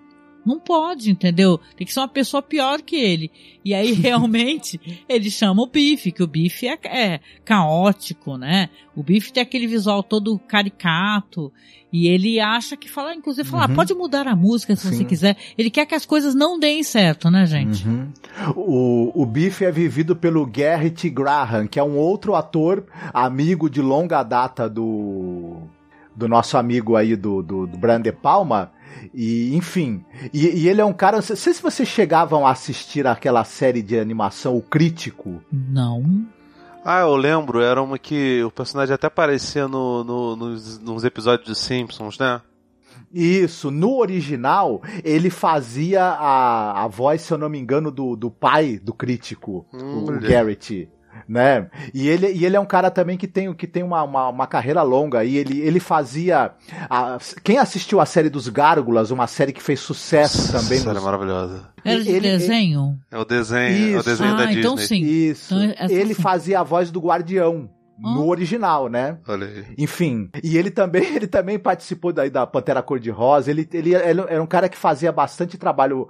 é, você vê que ele tem uma voz fantástica, na verdade, Sim. né? Então ele se, se, se prestava muito para esse trabalho de dublagem e aparecia era um cara também que apareceu muito na televisão tinha muitos papéis em séries aí e, e também participou dos primeiros filmes do Brian De Palma então eram amigos também de longa data Só, Sim. só uma, um adendo, o, ele é dublado no, na hora das músicas, né? Quem faz a voz Hum. dele é o Ray Kennedy, que, enfim, depois se tornou até compositor. Ele, Uhum. ele tem participação até no, no Infiltrados do, do, do Scorsese como compositor. Uhum. O, o, o Garrett, ele também, esse ator, né, o Garrett Graham, ele também era roteirista. Ele escreveu alguns roteiros para a série Além da Imaginação dos anos 80. Olha aí. Hum, que delícia, hein? A gente chega lá, hein? Quem sabe, hein? Uhum. O pessoal pede muito, né? Ah, mas é muito legal. O personagem dele é muito divertido, o Bife. Claro que é uma caricatura, mas aquela apresentação dele, gente, no, acho que no, é num aeroporto, né? Aquilo é maravilhoso, gente. Né? é, tão, é tão performático, né? Aí tem um negócio que o Felipe falou, arrancando a câmera da mão das pessoas. Ninguém pode fotografar. Aí abre assim uma, um caixão, sai o bife assim com aquela Não, com- pose, né? Com uma maquiagem, nossa, é muito. É, é, chega a ser engraçado, né? Porque É. tem, tem uma caveirinha é, pintada na bochecha dele que é tipo. Isso. É tipo as abelhinhas lá do, do Yellow Jackets das garotinhas, tá ligado? É muito É. menininha de. de- Uhum. Mas, cara, mas o- ele manda muito bem, né, cara? E depois ele é É. enquadrado ainda pelo, pelo Winslow, mas é um bom personagem. Verdade. E se a gente pensar essa coisa do glam rock, por exemplo, você pega lá o T-Rex, por exemplo. Nossa, que né, eu amo, o- de paixão. O, o, o, o vocalista do T-Rex com as suas plumas e paetês e aquele jeito todo sexy dele, e ao mesmo tempo até um, um tanto quanto andrógeno e tudo mais. Você pega o David Bowie, outro exemplo aí, né? Ah, que exemplo. E Eu acho que tem muito David Bowie até na- no último segmento do filme, o, o visual das pessoas, porque no final aparece público e era toda a galera que morava por ali, né, que aparece no Uhum. filme, né? Eles falam isso, né? Uhum. E tem muita gente parecendo com aquele visual do David Bowie. Ele devia estar muito, né, Uhum. é, em voga e todo mundo imitando Uhum. o visual dele, né? Isso era legal, essa época que o glam rock era legal, porque depois quando veio coisas tipo Poison e Cinderella, eu já não curtia muito, mas aí já Eu é... gostava de Poison, eu, gostava. Eu lembro de, aquela Uskinny Bob. Uskinny Bob. Adorava. Não, mas se, se, se tu falar pro cara. E, e é rock, né, bicho? Por mais purista falar que pós é glam rock, os caras ficam ofendidos. Porque. É. tem, tem- é bem pós mesmo, mas. Eu me divertia Uhum. bastante. Eu escutava até aquelas músicas daquelas bandas gospel, né? Que tinha umas bandas gospel legal e tal. Eu, eu, eu era um, eu sempre fui uma roqueira Uhum. muito sem preconceito, assim, escutava de tudo eu mesmo. já achava muito. Né, era mó fã de. de Você de- gostava de Striper, por exemplo, que era aquela banda. Striper. né? Ah. Sim, gostava, né? Né, meu- o teu passado te condena, né? Sabe como é que é, né? Mas de qualquer maneira eu gostei muito do personagem do Bife, né? E você já vai ter ele ali fazendo os ensaios, né? E claro, a, a coitada da personagem da Fênix acabou sendo relegada ali a uma uma Do coro. uma back vocal, É. né? Do Uhum. coro, né? E ela vai aparecer em essa grande apresentação Uhum. que vai ter. E todo mundo acha ele hilário, né? Porque ele tá dando chiliques e, e falando que aquilo não é pra ele. Sim. Aí, aí, assim, nesse momento que o Swan fala, inclusive, fala assim: ah, se quiser muda, vai. Uhum. Aí o, o capanga lá sentado, vai logo aí fazer teu trabalho. Esse personagem, ele é totalmente insuportável, né? O capanga lá, né? O capanga número um, né? Mas o, o Winslow não gostou da ideia, né, de terem colocado o Biff, né, pra cantar as músicas dele, e ele vai lá ameaçar o Biff.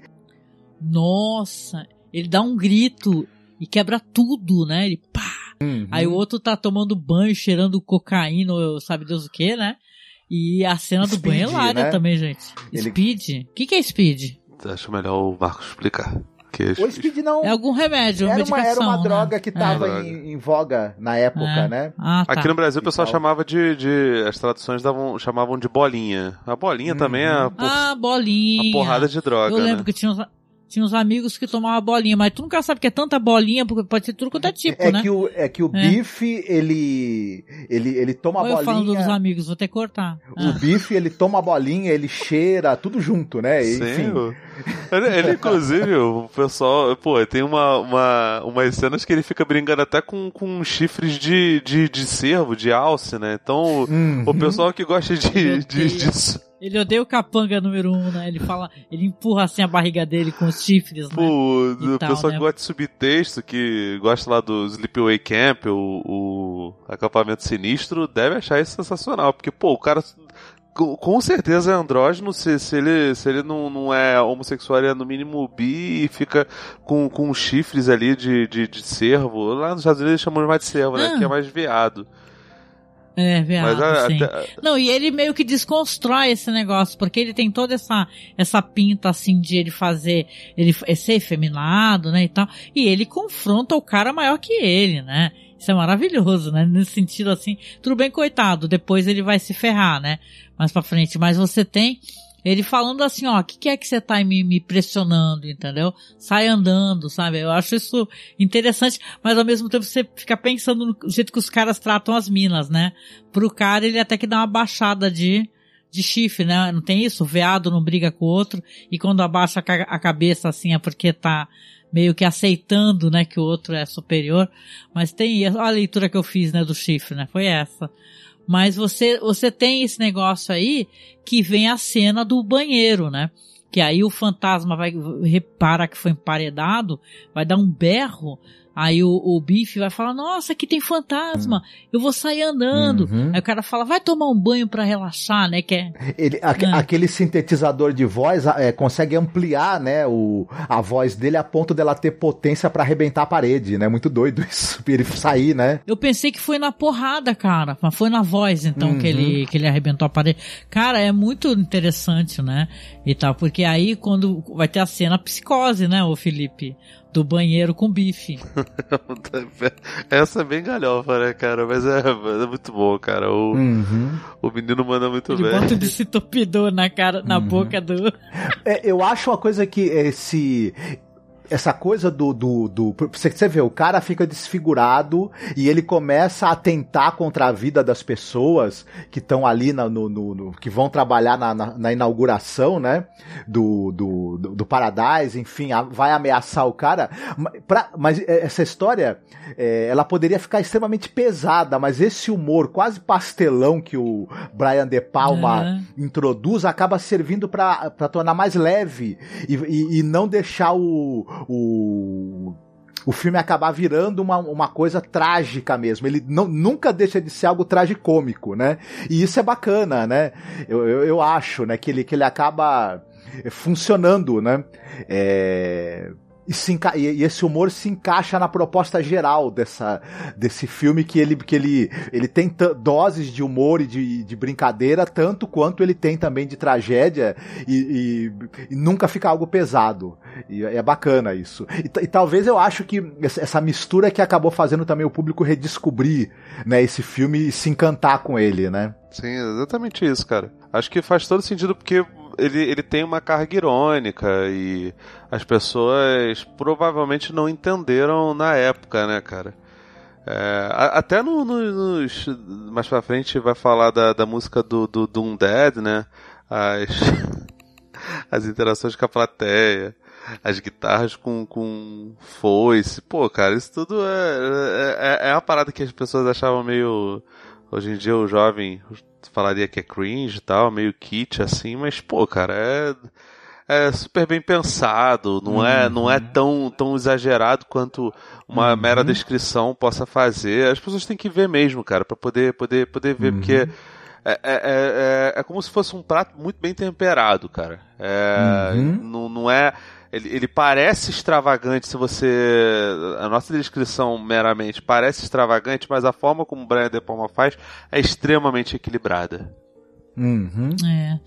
Então a gente tem aqui duas músicas que vão tocar, né, que fazem parte desse grande show que é a abertura do Paradise, né, desse espaço onde o supremo rock and roll, né, está que o Swan criou. Vai ter primeiramente ali o Somebody Super Like You, que é essa banda aí que a gente, nós estávamos comentando, né? Que é o pessoal todo maquiado, ali você tem ali um, uma pintura imitando o gabinete do Caligari, né? Que é muito interessante, as maquiagens, tudo é uma construção muito interessante, bonita, que precede a entrada do Frankenstein, né? Que é o próprio Biff, né? Que vai cantar o Life at Last, Uhum. né? Que é uma música que é, é o prenúncio de um desastre que vai acontecer. Vamos escutá-las. Uhum.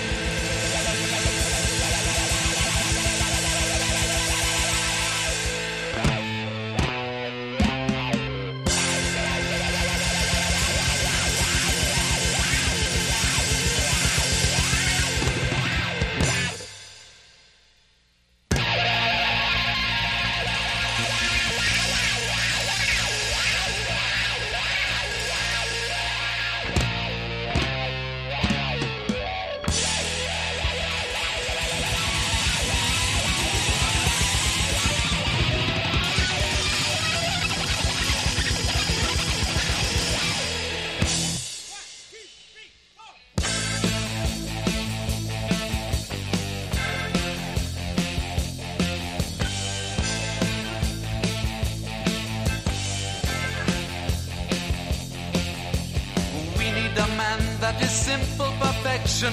There's nothing that's harder to find. Someone to lead us, protect us, and feed us, and help us to make up our minds. We need a man that's sophisticated, quiet and strong, and well educated. Where to go, what to do? Could it be somebody super like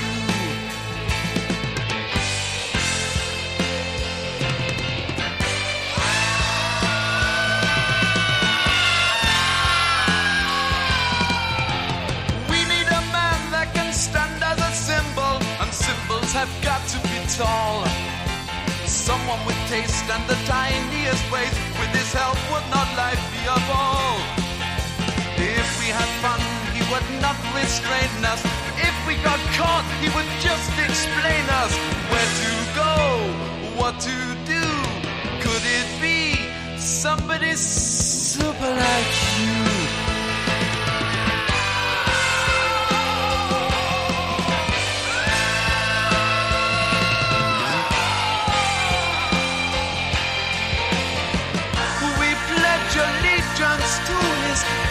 gracefulness and charming manners.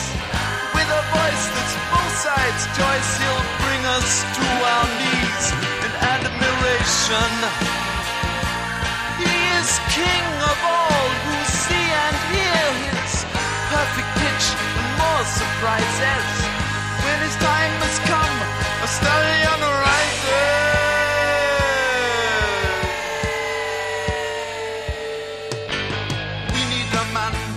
Head on his shoulders, a nose that is simply divine. Hollywood smile and a perfect profile, and with eyes that would sparkle and shine. Long flowing hair for the crowning glory. Let be a man who can tell our story. Where to go, what to do. Could it be somebody super like you?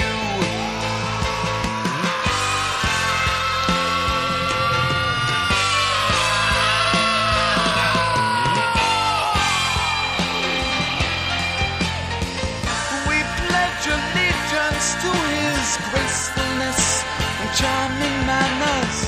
With a voice that's both sides choice, he'll bring us to our knees in admiration.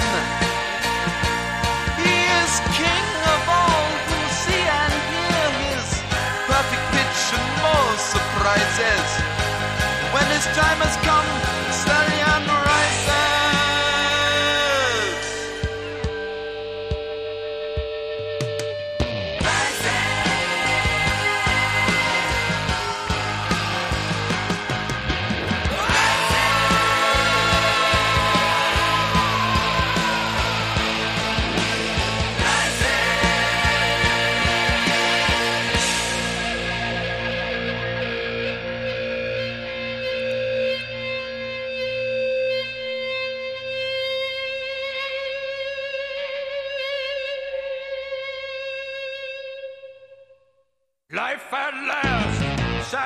from the other side.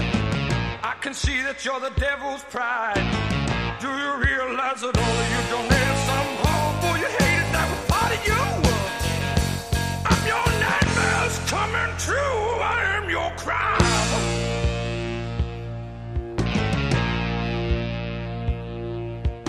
Life at last, sit and listen while the fun begins. Hearts are broken and the bad guys win. And listen, all the cutting up is easy and it's for the queasy or the weak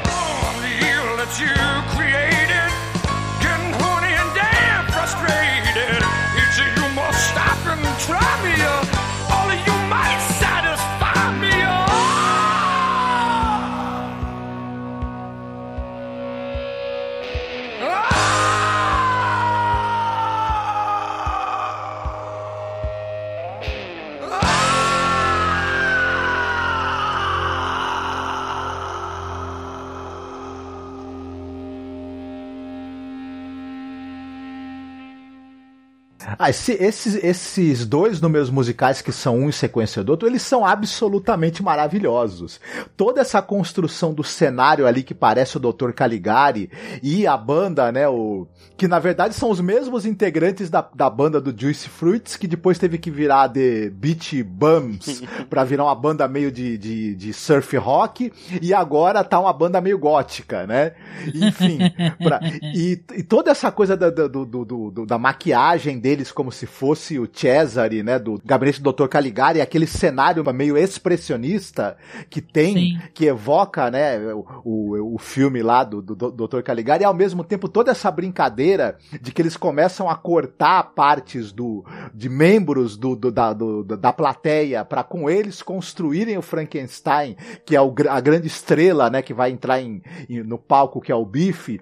Isso tudo eh, tem tantas camadas que a gente pode ler aí, né? É, um- É. E essa, essa brincadeira do super. O, o- na verdade, o Popstar é feito com a carne do público, né? É uma coisa muito, muito divertida, muito. E o. Não, e a construção do Frankenstein em si, né? Porque os microfones deles são cimitarras, né? Isso. São facas. E eles vão cortando, e claro, são bonecos, né? Que vai retirando pedaços ali. E a- as, as backing vocals são as costureiras. Uhum. Estão lá atrás costurando, costurando não mostra pra gente, né? É uma cena muito engraçada, mas ao me- ao mesmo tempo ela é muito bonita, né? E você vê que tudo aquilo propositalmente fake, né? Ninguém ali, ali parece uma apresentação carnavalesca, né, o Felipe, né? Tudo é- tem muito glitter, tem muito papelão, Isso, né? mas- Até o final, né, o grande finale. Uhum. E isso também é- é uma grande brincadeira, uma grande brincanagem, mas não tá longe das performances que a gente vê em, que a gente via em shows de bandas dos anos 70, 80, né? É, você pega aí Gênesis com Peter Gabriel, você tem o Marillion, se a gente pegar os shows deles altamente performáticos que o Fish fazia, né? E que tinha, que tinha algo de, de ser um pouco engraçado quando a gente olha hoje também, né? E tal. Então é muito bacana isso. Eu, eu, eu, eu, eu me diverti demais. E, cara, ela é a prova de que, de que o Swan realmente é um sujeito pra, pra além do pacto, esse negócio todo, ele é um sujeito genial. Porque se não fosse ele é, ter planejado aquilo, a cena. A cena com o Winslow seria assim, muito menos enérgica. O Biff e um Uhum. Dead tocando, depois a própria Phoenix assumindo os vocais depois que o Biff morre. É, Cara, que dali é, é um negócio. É uma. Se, se o filme não pode ser exatamente uma ópera rock, esses pedaços pelo menos é uma opereta, porque tem, Uhum. tem Sim. tragédia, tem humor, tem, tem romance, tem tudo ali. Cara, e a dancinha de galinha do bife no final da apresentação dele. Nossa, sensacional. E, e é tão trágico, né? Porque você tem ali o fantasma, ele tá se pendurando lá e você vê que ele tá aprontando alguma presepagem, né? Aí ele tá mexendo ali na parte elétrica pro cara tomar um choque, né? Até uma brincadeira com Frankenstein, né? Porque o Frankenstein é a eletricidade que faz com que ele, que ele reviva, né? O corpo reviva. Uhum. Aí ele vai e mexe lá e o que acontece com o coitado do bife, cara? Ele vai ser, vai sofrer uma eletrocução tão grande que vai pegar fogo, né? Na frente de todo mundo, aí tá aquela gritaria, né? Um desespero. Conseguem remover ali o, o bife e o pessoal fica, né? Aí chega o, o Swan, né? E tal, e fala, o Swan e o Capanga, fala, ó, chama a Fênix que ela precisa vir aqui assumir, porque o fantasma não vai deixar a gente em paz enquanto ela não, não cantar as músicas dele. E aí vai de novo a Jessica Harper cantando uma música linda, linda, linda, chamada Old Souls.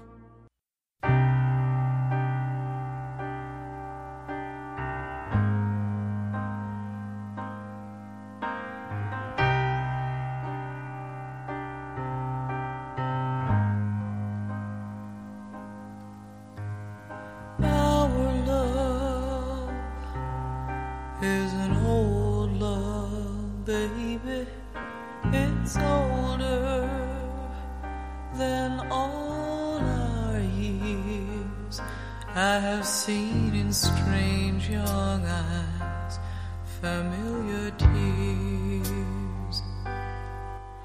We're old souls in a new life, baby. They gave us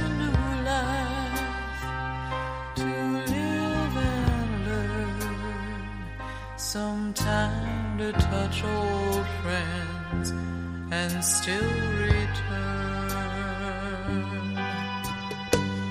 Our paths have crossed and parted. This love affair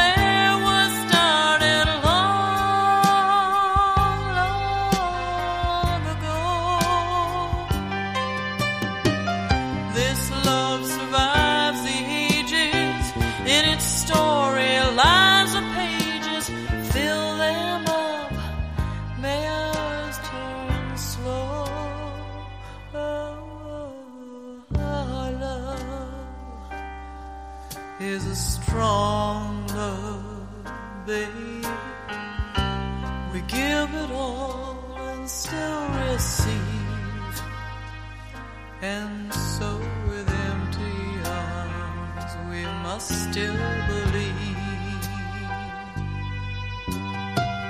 All souls last forever, so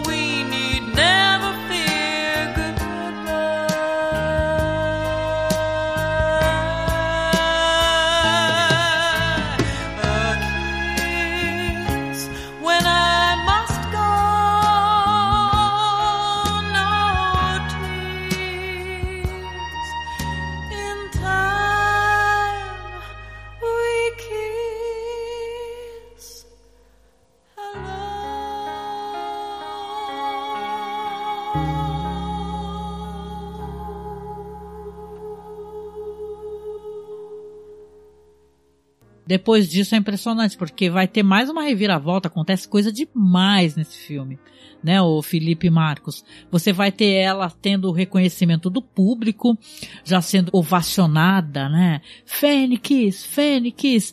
E o fantasma fala pra ela assim: "Não, você não pode ceder a- aos encantos, né? Porque senão você vou ter que atacá-la também."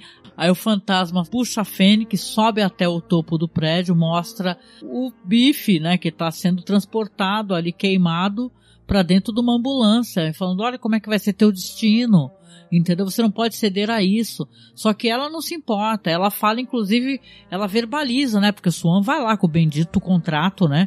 De um milhão de páginas, né? E faz ela assinar esse contrato e tudo, para dar a entender isso, né? Que que ela já cedeu, ela é Uhum. capaz de qualquer coisa pelo amor do público, né? Ela já tá pega. É, ela também vai ser seduzida pelo sucesso, porque ela, ela, ela vai ser seduzida pelo sucesso, né? Tem uma cena muito interessante em um determinado momento em que é, ela o Swan fala pra ela, né? Você, o que, que você me daria pra você ter o amor do público? Ela fala, eu dou qualquer coisa pra você. Ele fala, então me dê, me dê sua voz, né? E e Isso aí é meio a pequena sereia, né? Uhum. Eu não sei se é mais uma referência, porque você lembra que a, não sei, a versão da Disney, não sei se a, se a do Anderson de cabeça não tô lembrando, mas ela pede a voz, né? Ela fala, eu quero a Uhum. sua voz. Sim, exatamente. E ela, mas ela também vai, vai, ela vai ser seduzida por ele, ela vai acabar tendo sucesso, né? Mas ela também va- va- vai acabar se tornando amante do Swan. Inclusive é uma cena muito triste, né? Porque eh, quando ela canta essa música Old Souls, a gente vai vendo todo esse processo dela começar a fazer sucesso, depois dela ir pra mansão do Swan e ter uma noite com ele enquanto enquanto Olha, eu pensei que tu ia falar que a cena muito triste foi ela com o Swan, porque eu fiquei triste com a cena. Achei uma cena horrorosa. Falei, caralho. E, não, e, e ele, e ele, porque eles estão, eles ficam ali no, no- numa parte que, da, da mansão que tem um teto de vidro e o, o pobre do, do, do, do fantasma do paraíso lá, o Winslow, tá vendo tudo, né? E, E ele tá olhando que nem ave, gente. Eu achei mó legal Uhum. essa parada, que ele vira o rosto de ladinho. Eu virei agora aqui, vocês não viram. Mas ele vira de ladinho porque a máscara dele só tem um olho.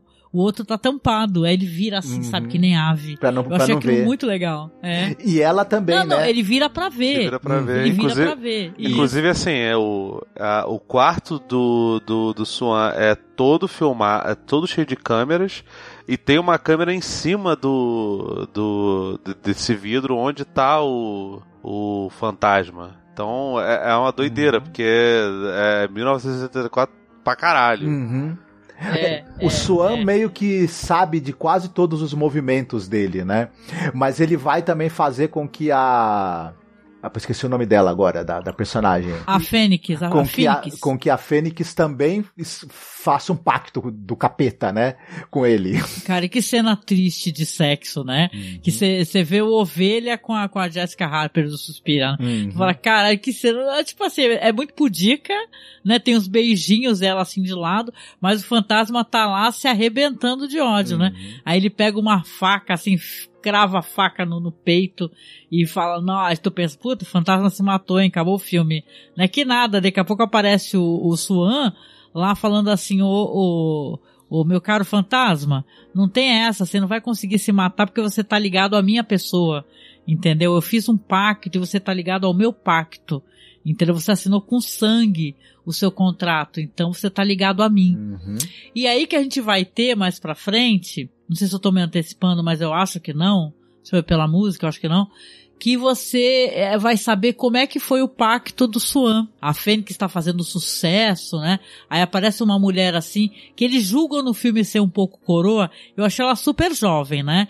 Aí ela berrando assim, Swan, você não lembra de mim? Swan, volta aqui. Aí a, a mulher fala, a, a menina moça fala, ô, se enxerga aí, meu, como é que ele vai te, te conhecer? Ela, a mulher fala que estudou com o Swan, né? Como é que ele vai te conhecer? Você é mó velha. Aí ela fala que nada. Aí ela abre assim no, aqueles porta-retrato pendurado no, no coisa fala assim, ele, ele estudou comigo, ele era meu namorado. E tipo, o- aí a gente descobre que o Swan fez um pacto com o demônio, que ele tava tipo numa banheira, aí ele tá numa banheira com uma peruca, sei lá, e tal, o, o cantor, né, o ator, aí falando assim, eu sou muito triste, muito infeliz, eu quero morrer, porque esse rosto lindo que eu tenho, esse rosto, o cara é feio, gente. Esse rosto lindo que eu tenho um dia vai se acabar, então não quero mais viver. Aí tá o reflexo dele, é o reflexo dele, tu vê que é o capeta, né? E aí começa a falar: "Não, você não precisa envelhecer". Aí vem a fase Dorian Gray do filme, né? Uhum. Você não precisa envelhecer. Você pode ficar jovem pra sempre, o, o, o Swan. Eu te ajudo, entendeu? Assina aqui esse pacto de mil folhas Uhum. aqui e tal, Sim. né? Mas tem uma coisa que eu fiquei pensando, não sei se vocês vão concordar comigo. Ele faz o pacto conversando com a imagem dele mesmo no espelho, né? E em um determinado momento também, quando ele tá sozinho ali no estúdio dele, ele escuta a voz do, do, do capeta e tudo. Mas eu fiquei pensando, ele fez um, um, pacto realmente com o demônio ou ele fez um pacto com a parte obscura da própria psique dele, que de certa maneira também não deixa de ser um, uma, uma figura mefistofélica, né? Ele. E, enfim... Agora tu foi fundo, hein, Marcos? Caraca, É. tu, tu mudou tudo que eu pensava até esse momento do filme. hein? eu pensei que o demônio tava envolvido, mas agora eu já Não, tô, não. ó. É que tá, não deixa de estar, mas ao mesmo tempo que é o demônio, também, de certa maneira, é uma parte obscura, né, da própria personalidade do cara. É, é uma, como se fosse um pouco das duas coisas. Eu achei isso muito bacana também. Não sei se o Felipe também concorda com essa possível leitura. Abre a possibilidade, inclusive, para ser um pouco das duas situações, porque se você for pegar aquele documentário sobre, sobre o diabo chamado Advogado do Diabo, é. Eu, o, Diabo- o Alpatino fala lá no documentário que a vaidade é o pecado favorito não só do, do, do Keanu Reeves, né, do nosso querido Neil, como é do próprio diabo. A- o, o Uhum, pecado de- dele querer se igualar a de Lúcifer de se igualar a Deus é um pecado de, de, de vaidade. E Suan é um sujeito extremamente vaidoso. Ele quer ser jovem pra sempre. É, É. Por mais lindo que ele seja, ele, Ele não quer que ninguém se sobreponha a ele, né? Nem a própria Fênix, né? Que ele já tá se envolvendo amorosamente com ela e tudo. Uhum. É, sim, mas assim, enfim, todo, todo o, o filme fica fazendo referências à imortalidade, o próprio, até, até algumas bem óbvias, como o nome da personagem, né? Então, assim, Uhum. faz todo sentido que, Uhum. que seja algo nesse, nesse, nessa toada que, o, que o, Uhum. o Marcos falou. Pode ser algo, pode ser inclusive os dois. Ele, Uhum. ele se enxerga como, como é, a parte do, do, do, do diabo e até Freud falava um pouco sobre isso, que as manifestações religiosas elas eram na verdade o, o que o que o em Moisés e monoteísmo ele fala muito sobre isso, que a face de, de Jeová que Moisés tenta colocar para cima do, do povo judeu era na verdade uma, uma manifestação psíquica do, do que ele considerava, do que Moisés considerava a, a- as coisas corretas, né? Inclusive o tabu da, da, da homossexualidade, uma vez que os egípcios eh, tinham por hábito, pelo menos que os historiadores acreditavam na, na época de, de que o Freud escreveu isso, que era ali anos 1930, que os egípcios faziam iniciação sexual muito cedo e não tinha o tabu da homossexualidade. Então, as crianças, os garotos eram, eram iniciados sexualmente muito jovens, né? Então, provavelmente, é, Moisés... Os gregos também, acho, Os né? gregos que também, mas... Se falava isso, né? Mas, mas como ele está falando de Moisés e monoteísmo, basicamente na, na ideia do Freud é como se Moisés estivesse botando os próprios, os próprios conceitos deles e preconceitos também como parte do modus operandi de, de Yahvé, de, de Jeová. Então tem isso também. É, como Lúcifer é um personagem do, do- da mitologia judaico-cristã, tem tudo a ver com isso também. Tem a ver com, com, com a vaidade, tem a ver com, com a, a visão do homem sobre, sobre ele mesmo, o, a valorização do, do ego e do superego. E é isso. Então faz todo sentido que seja Uhum. isso mesmo. Pode ser que ele estivesse olhando para ele mesmo, olhando no, no espelho, uma face má dele. E, e isso dá poderes sobrenaturais. Olha, gostei, hein? Interessante, hein? Pra onde o assunto foi. Muito bom, muito bom, gostei. Legal. Bom, vamos continuar aqui, podemos? Vamos lá que estamos chegando aos Sim. finais. É, então a gente tem agora Rolling Stone anunciando o casamento, hein? Do Swan e a Phoenix. Que vai ser no final dessa peça, Fausto, né? Aliás, né? Dessa cantata, né? Dessa apresentação. Aí todo mundo tá se preparando. O fantasma vai entrar na sala de gravação do Swan, né? Que o Swan é assim, ele tem uma sala cheia de, de, de gravações lá, salvas, e não tem uma, um cadeado direito, né? Aí ele vai descobrir essa fita que contém esse contrato, né, de sangue. Vai ter essa história que eu contei aí, que vai mostrar, né, que achei interessante, né? É tudo muito didático, né? Aí você tem ali o pacto, ele vai observar o pacto e vai perceber que o diabo fala assim, tudo que acontecer, que nem o retrato de Dorian Gray, tudo que acontecer com essa fita, acontece com você.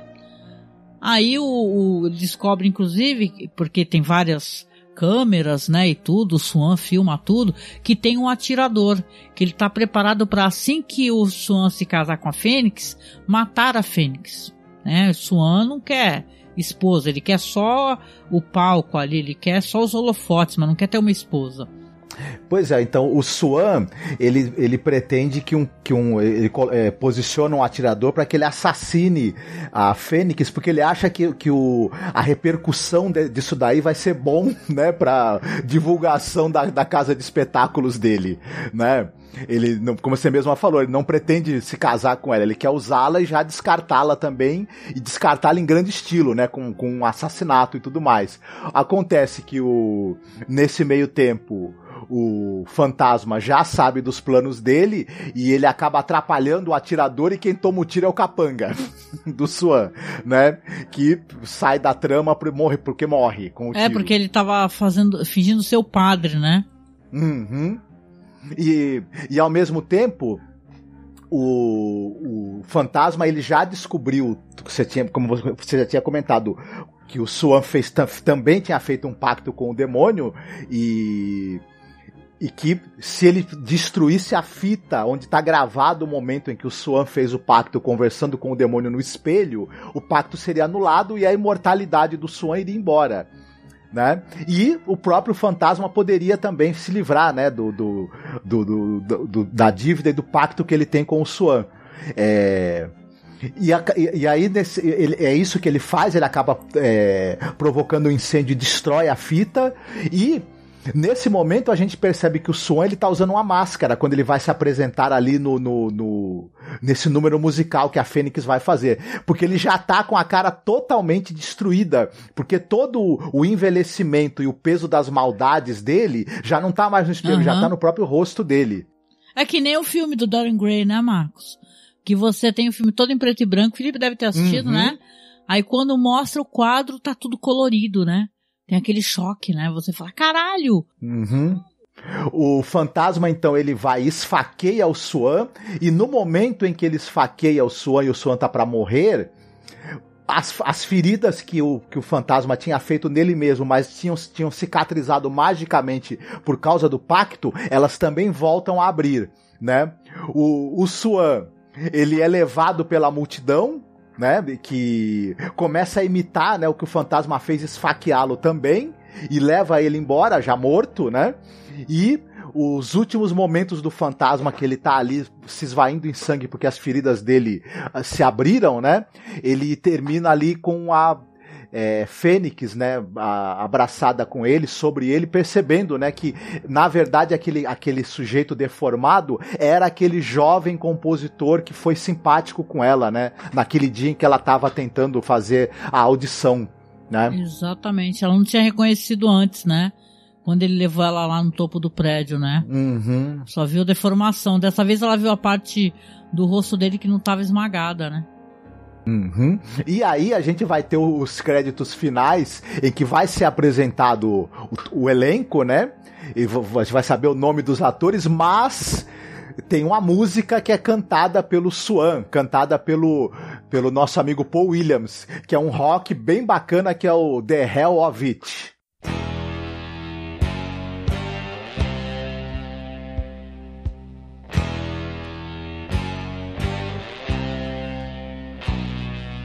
Roll on thunder, shine on lightning. The days are long and the nights are frightening. Nothing matters anyway, and that's the hell of it. Winter comes and the winds blow colder. Well, some grow wiser, you just grew older. You never listened anyway, and that's the hell of it. Good for nothing, bad in bed.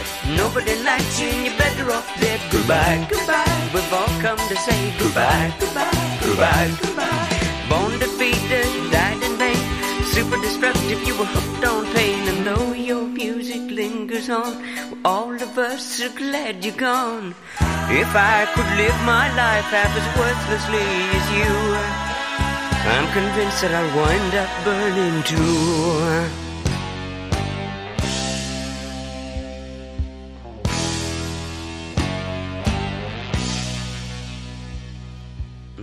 Yourself as you love no other. Be no man's fool and be no man's brother. We're all born to die alone, you know that's the hell of it. Life's a game where they're bound to beat you, and time's a trick they can turn to cheat you. And we only waste it anyway, and that's the hell of it. Good for nothing, bad in bed. Nobody likes you, and you're better off dead. Goodbye, goodbye. We've all come to say goodbye, goodbye, goodbye. Born defeated, died in vain. Super destructive, you were hooked on pain. Though your music lingers on, well, all of us are glad you're gone.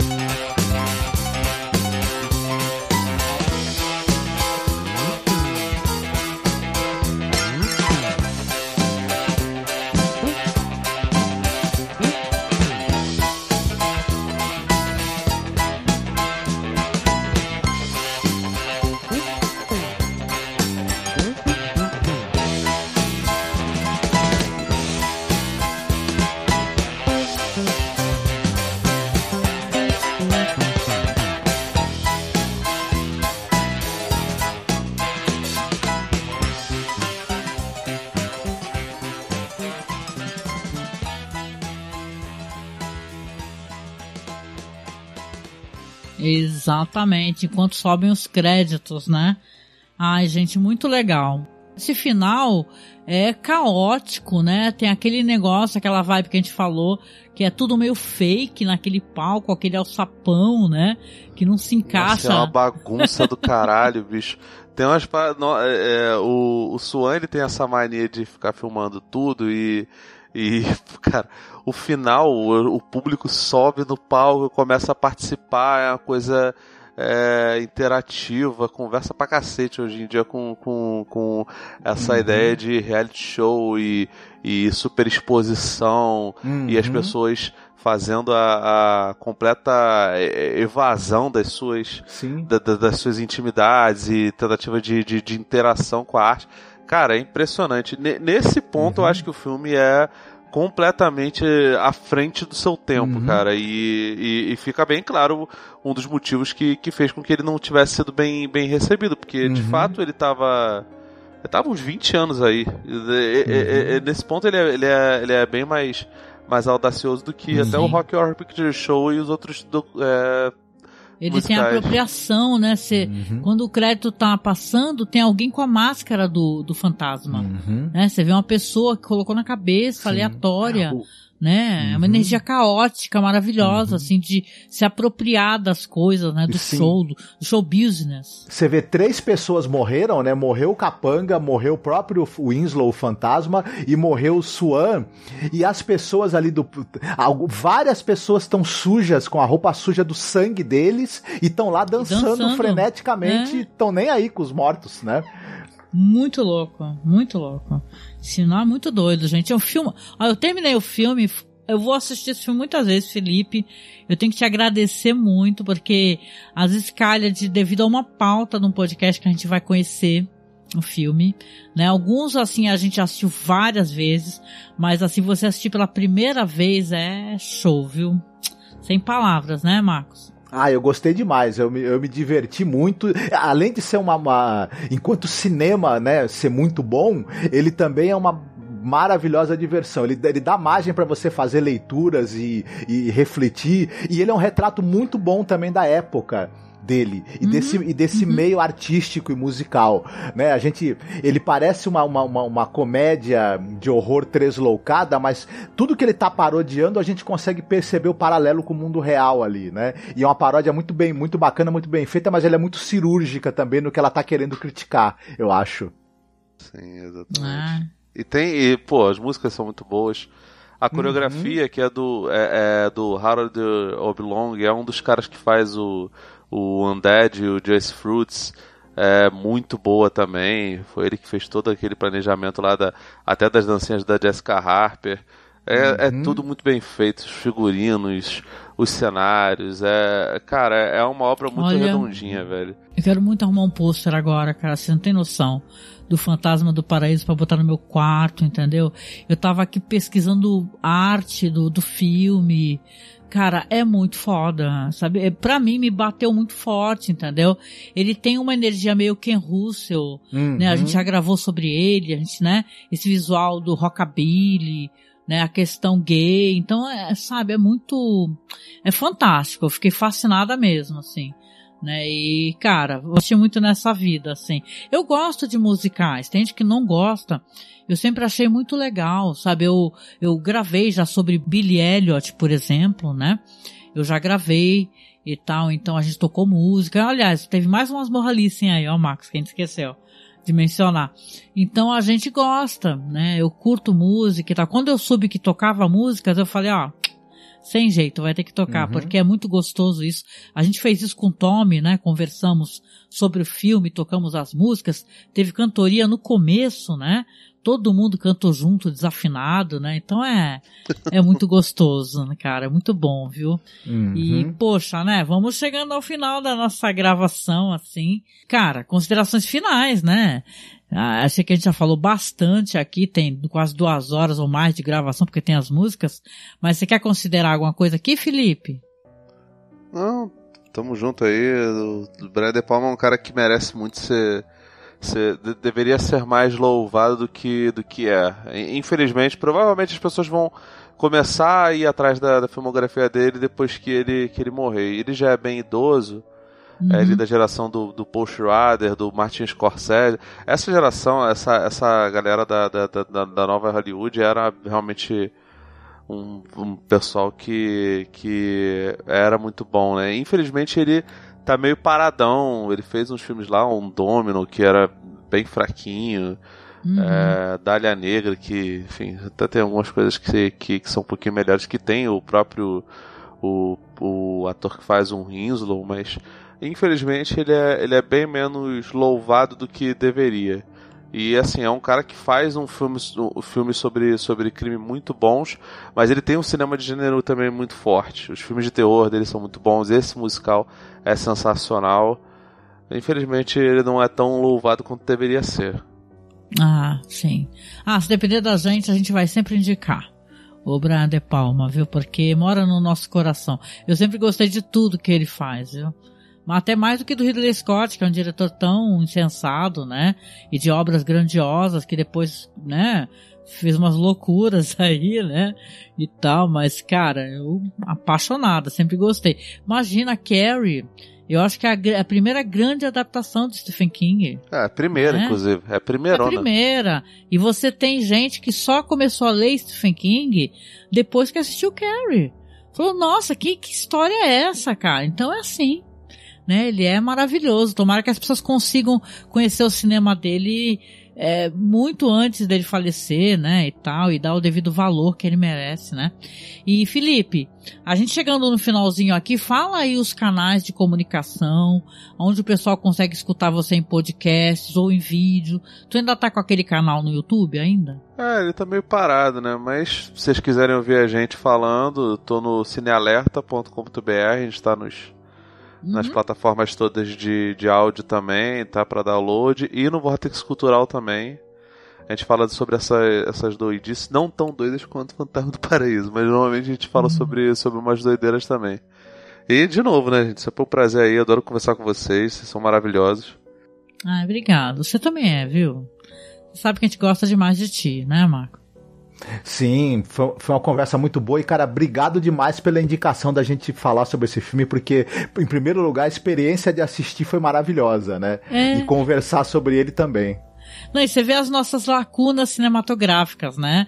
Que é uma vergonha. Tem gente que fala assim, você não fica meio constrangido às vezes, Felipe? Ah, você assistiu no, tal negócio aí, você fica pensando, Ah, cara, mas. não assisti, desculpa. Mas, não mas, mas não tem como, a gente tem uma vida. A gente vai morrer sem ter consumido todas as coisas que a gente gostaria de, de consumir e sem revisitar coisas que a gente gostaria de revisitar. Eu, eu, eu tava muito afim, por exemplo, de, de rever os filmes do Joe, Joe Dante, sei lá, eu vi Pequenos, Uhum. é, o, Pequenos Guerreiros, por exemplo, que é um filme que muita gente elogia pra cacete, mas eu não revejo ele desde, do, de- desde a infância, e muita gente fala que ele é bom pra cacete, que, enfim, essa galera que gosta de cinema vulgar, eu não sou tão fã dessa, dessa rapaziada não. Mas, pô, cara, tipo, infelizmente vai acabar da- partindo da- dessa existência sem ter consumido tudo, mas quando a gente pode É. ver uma coisa como essa, uma obra como essa. E infelizmente está fora de, de catálogo pra caramba, né? É, Não sei em mídia física se é fácil de achar o, o Fantasma do Paraíso, mas streaming, por exemplo, não tem lugar nenhum. Achei difícil até pra gente poder arrumar por meios, né? Eu vou fazer o seguinte, eu vou, vou legendar e vou colocar no canal. Pra facilitar pras pessoas, porque tem o Okru, gente, quem não sabe, a gente tem canal lá e tudo. Lá é um grande repositório, tá? De filmes clássicos e tal. Mas este filme em particular, não sei porquê, eu não localizei ele legendado em qualidade. Então vou tentar fazer esse trampo aí. Se eu não me engano, a última é, prensagem desse filme em DVD, Blu-ray, etc., essas coisas, foi em 2014. Desde então, Olha. não mais. Pô, a Versátil tem que pegar, então, né? Botar aí, porque inclusive tem o Blu-ray que saiu estrangeiro, ele tem entrevista, tem esse documentário, gente. Que tem até no OKRU e tudo, que eu não achei legenda pro documentário. Então acho que vale a pena dar uma caçada, né? Então, Felipe, obrigada, tá? Logo mais a gente vai estar também fazendo mais coisas juntos com toda certeza. E, né, espero que a gente consiga, continue mantendo essa troca aqui, porque foi ótimo. É que nem aquele Drácula lá do, que a gente assistiu da BBC, que eu fiquei, fundiu minha mente, assim, a coisa mais linda, assim. Nossa, é eu fiquei, eu fiquei encantada de conhecer, né, quando você conhece a coisa nova. Então, obrigada, viu, Felipe? E, Marcos, obrigada, meu querido, por estar com a gente novamente mais uma gravação, né, falando de bons filmes, né, e com musiquinha dessa vez, né, tava com saudade desse projeto. Uhum. Eu fiquei muito feliz de poder conversar sobre esse filme, gostei demais. Gostei muito também da, da trilha sonora, vou ouvir essas músicas muitas vezes. E então, pra mim foi um, foi um grande prazer. Certo. E ouvinte, obrigada por estar com a gente aqui nos acompanhando no nosso podcast, tá? Se você gostou, você sabe, compartilha, divulga com seus amigos, tá? Então, siga a gente lá nas redes sociais, gente fina, tá? Nós temos o perfil lá no Facebook, que é arroba masmorracine, Cineclube da Masmorra também. Como eu disse, temos lá o canal no OKRU, temos o nosso Instagram, que é arroba masmorracine, tá meio paradinho ultimamente, né? Porque quem ajudava muito a gente era o William Funchal, nosso amigo, e ultimamente a gente não tá conseguindo tempo para isso, inclusive o William. Então siga a gente lá, arroba masmorracine no Instagram.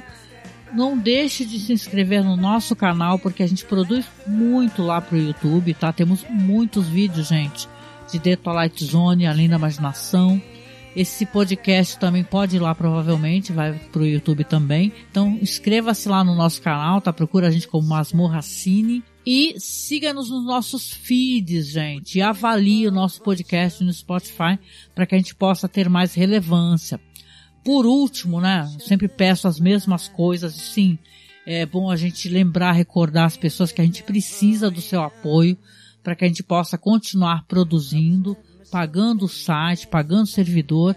Então, acessa lá aquele site do Padrinho, o link vai ficar aqui abaixo. Doe pra gente algum valor recorrente, pode ser 5, 10, 20 reais que seja, ou no Colabore aí também, que a gente tem lá esse apoio disponível no Colabore aí, ou Pix, tá? Então é uma maneira que você ajuda o nosso trabalho a ele permanecer vivo, a gente pesquisando, né? Tudo que é, envolve, né, você manter um podcast, tá certo? Então a gente vai deixar para vocês aqui um abraço muito apertado. Logo mais a gente já se encontra aqui com um tema maravilhoso. A gente tem um, uma temática ótima. Agora, o próximo podcast pode entregar, né, Marcos? Vai ser o de trilogias. Só que dessa vez a gente vai pegar uma tetralogia, né? E vamos para esse projeto que é o Masmorra Atroar certo? Então a gente se encontra logo mais no próximo podcast. Vamos embora, gente. É isso aí. Fiquem bem. Valeu, gente. Um beijo. Dream each other smile. Dream it never ends. All my dreams are lost, and I can't sleep.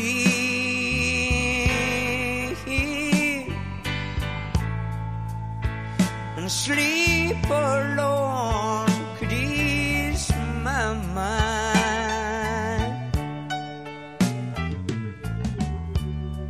Tears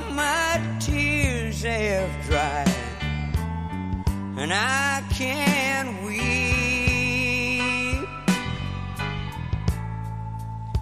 Old emotions made their rest in peace and dream, dream a bunch of friends. Rest in